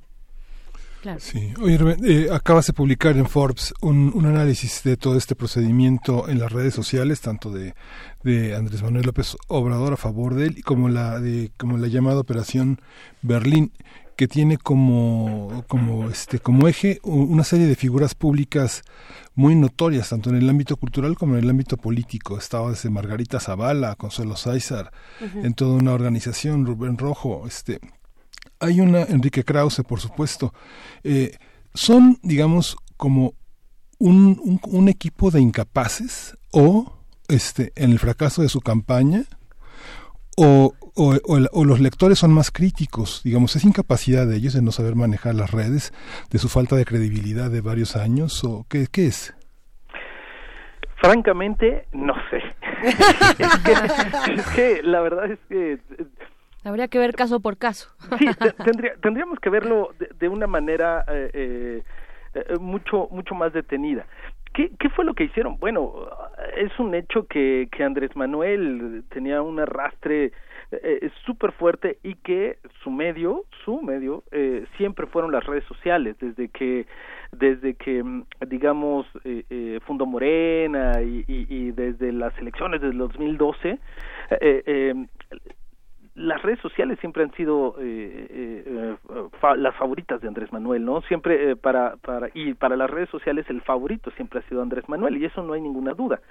Em, el hecho de querer montar una estrategia dentro de un espacio que primero no sabes manejar, no te es, no, te es familiar y segundo, eh, por más recursos que inviertas, eh, eh, quieres eh, construir, digamos, una verdad tratando de atraer a, todas las personas que, que, no coinciden con Andrés Manuel, me parece bastante inocente, sobre todo porque lo hicieron de una manera eh, muy básica. ¿no? A pesar de que ellos decían que tenían estrategas y, y, y, demás, bueno, lo hicieron sí de una manera muy básica y esto era más que obvio. Ahora, sin embargo, sin embargo, eh, también debemos hablar de la otra parte y es esta red de apoyo. Esta red de apoyo que, y, y esto, y esto hay que decirlo, eh, que no está demostrado que pertenezca al Estado, no está demostrado que pertenezca a, a, a o que esté financiada por ningún eh, ámbito gubernamental, por ninguna institución gubernamental, eh, pero que efectivamente tiene a, a, a, yo diría, millones de seguidores de Andrés Manuel, eh, coordinándose de una manera eh, eh, bastante efectiva dentro de las redes sociales para colocar temas en tendencia, para eh, disminuir ciertos, eh, o desaparecer ciertos temas, eh, colocar otros, atacar a ciertas personas y demás. Esto también es, es, es importante y aunque no sepamos exactamente quién la esté manejando o cuáles sean los intereses que tiene, eh, en, ambos casos le corresponde al Estado eh, tratar de, discernir, hablar, eh, desenmarañar eh, estas redes, porque eh, a final de cuentas, pues, sea como sea, lo afectan, ya porque entonces se construye una imagen de totalitarismo. Se construye una imagen en donde las opiniones ya no van a ser válidas, si, si disiernes del Estado, si disiernes de, eh, criticas la opinión estatal, la opinión oficial, entonces vas a ser una persona que eh, eh, va a ser atacada, criticada, disminuida, y, y de alguna manera el Estado tendría que garantizar que a pesar de que hay muchas personas que coinciden con ellos, pues entonces también tendría que garantizar que la discrepancia tuviera un espacio tuviera un espacio y tuviera un, un, eh, un foro abierto dentro de las plataformas digitales para poder manifestarse. Entonces, sea como sea, esto ya sea en contra o a favor, el Estado eh, eh, se está viendo poco beneficiado eh, de estas circunstancias. Sin duda tendría que hacer algo en algún momento. Para ir eh, quizás cerrando un poco esta conversación, hemos hablado de Twitter, hemos hablado de Facebook, de las figuras políticas importantes que se manifiestan ahí. Nos falta hablar, eh, Jacqueline, de otras plataformas eh, sociodigitales como puede ser Instagram y como puede ser en su momento también YouTube, eh, donde justamente el uso de la publicidad eh, a través de estas plataformas no puede ser regulado y bueno, cada vez que abrimos un video nos aparece nuestro bellísimo eh, anuncio del partido, ¿cuál? Uno que todavía exista, que no sea el encuentro social, a ver, eh, del que sea, del que tú quieras, ahí va a estar un anuncio de un partido. Lo mismo en Instagram, cuando pensamos que estamos viendo imágenes muy bonitas de las vacaciones de fulanito de tal, en realidad estamos recibiendo publicidad eh, no deseada. ¿Qué hacemos con esta otra parte? Con la parte de los políticos que pueden pagar y no pueden, y no hay regulación. Lo cual además fue muy estudiado con el caso de Ricardo Anaya, cuando, le, cuando lo acusaron de, de fraude, etcétera, etcétera. Cuéntanos un poco. Mm, bueno, lo que ha quedado pendiente, así como en la legislación electoral de casi todos los países hay regulación para la publicidad en radio y televisión, eh, tiene que haber algo similar para estas, para este nuevo espacio. Y allí tienen que ponerse a eh, dialogar y negociar eh, expertos en tecnología o en políticas de en políticas digamos de tecnologías de la información o del ciberespacio eh, especialistas en derecho informático eh, pero también políticos políticos con quienes son las cabezas de estas corporaciones.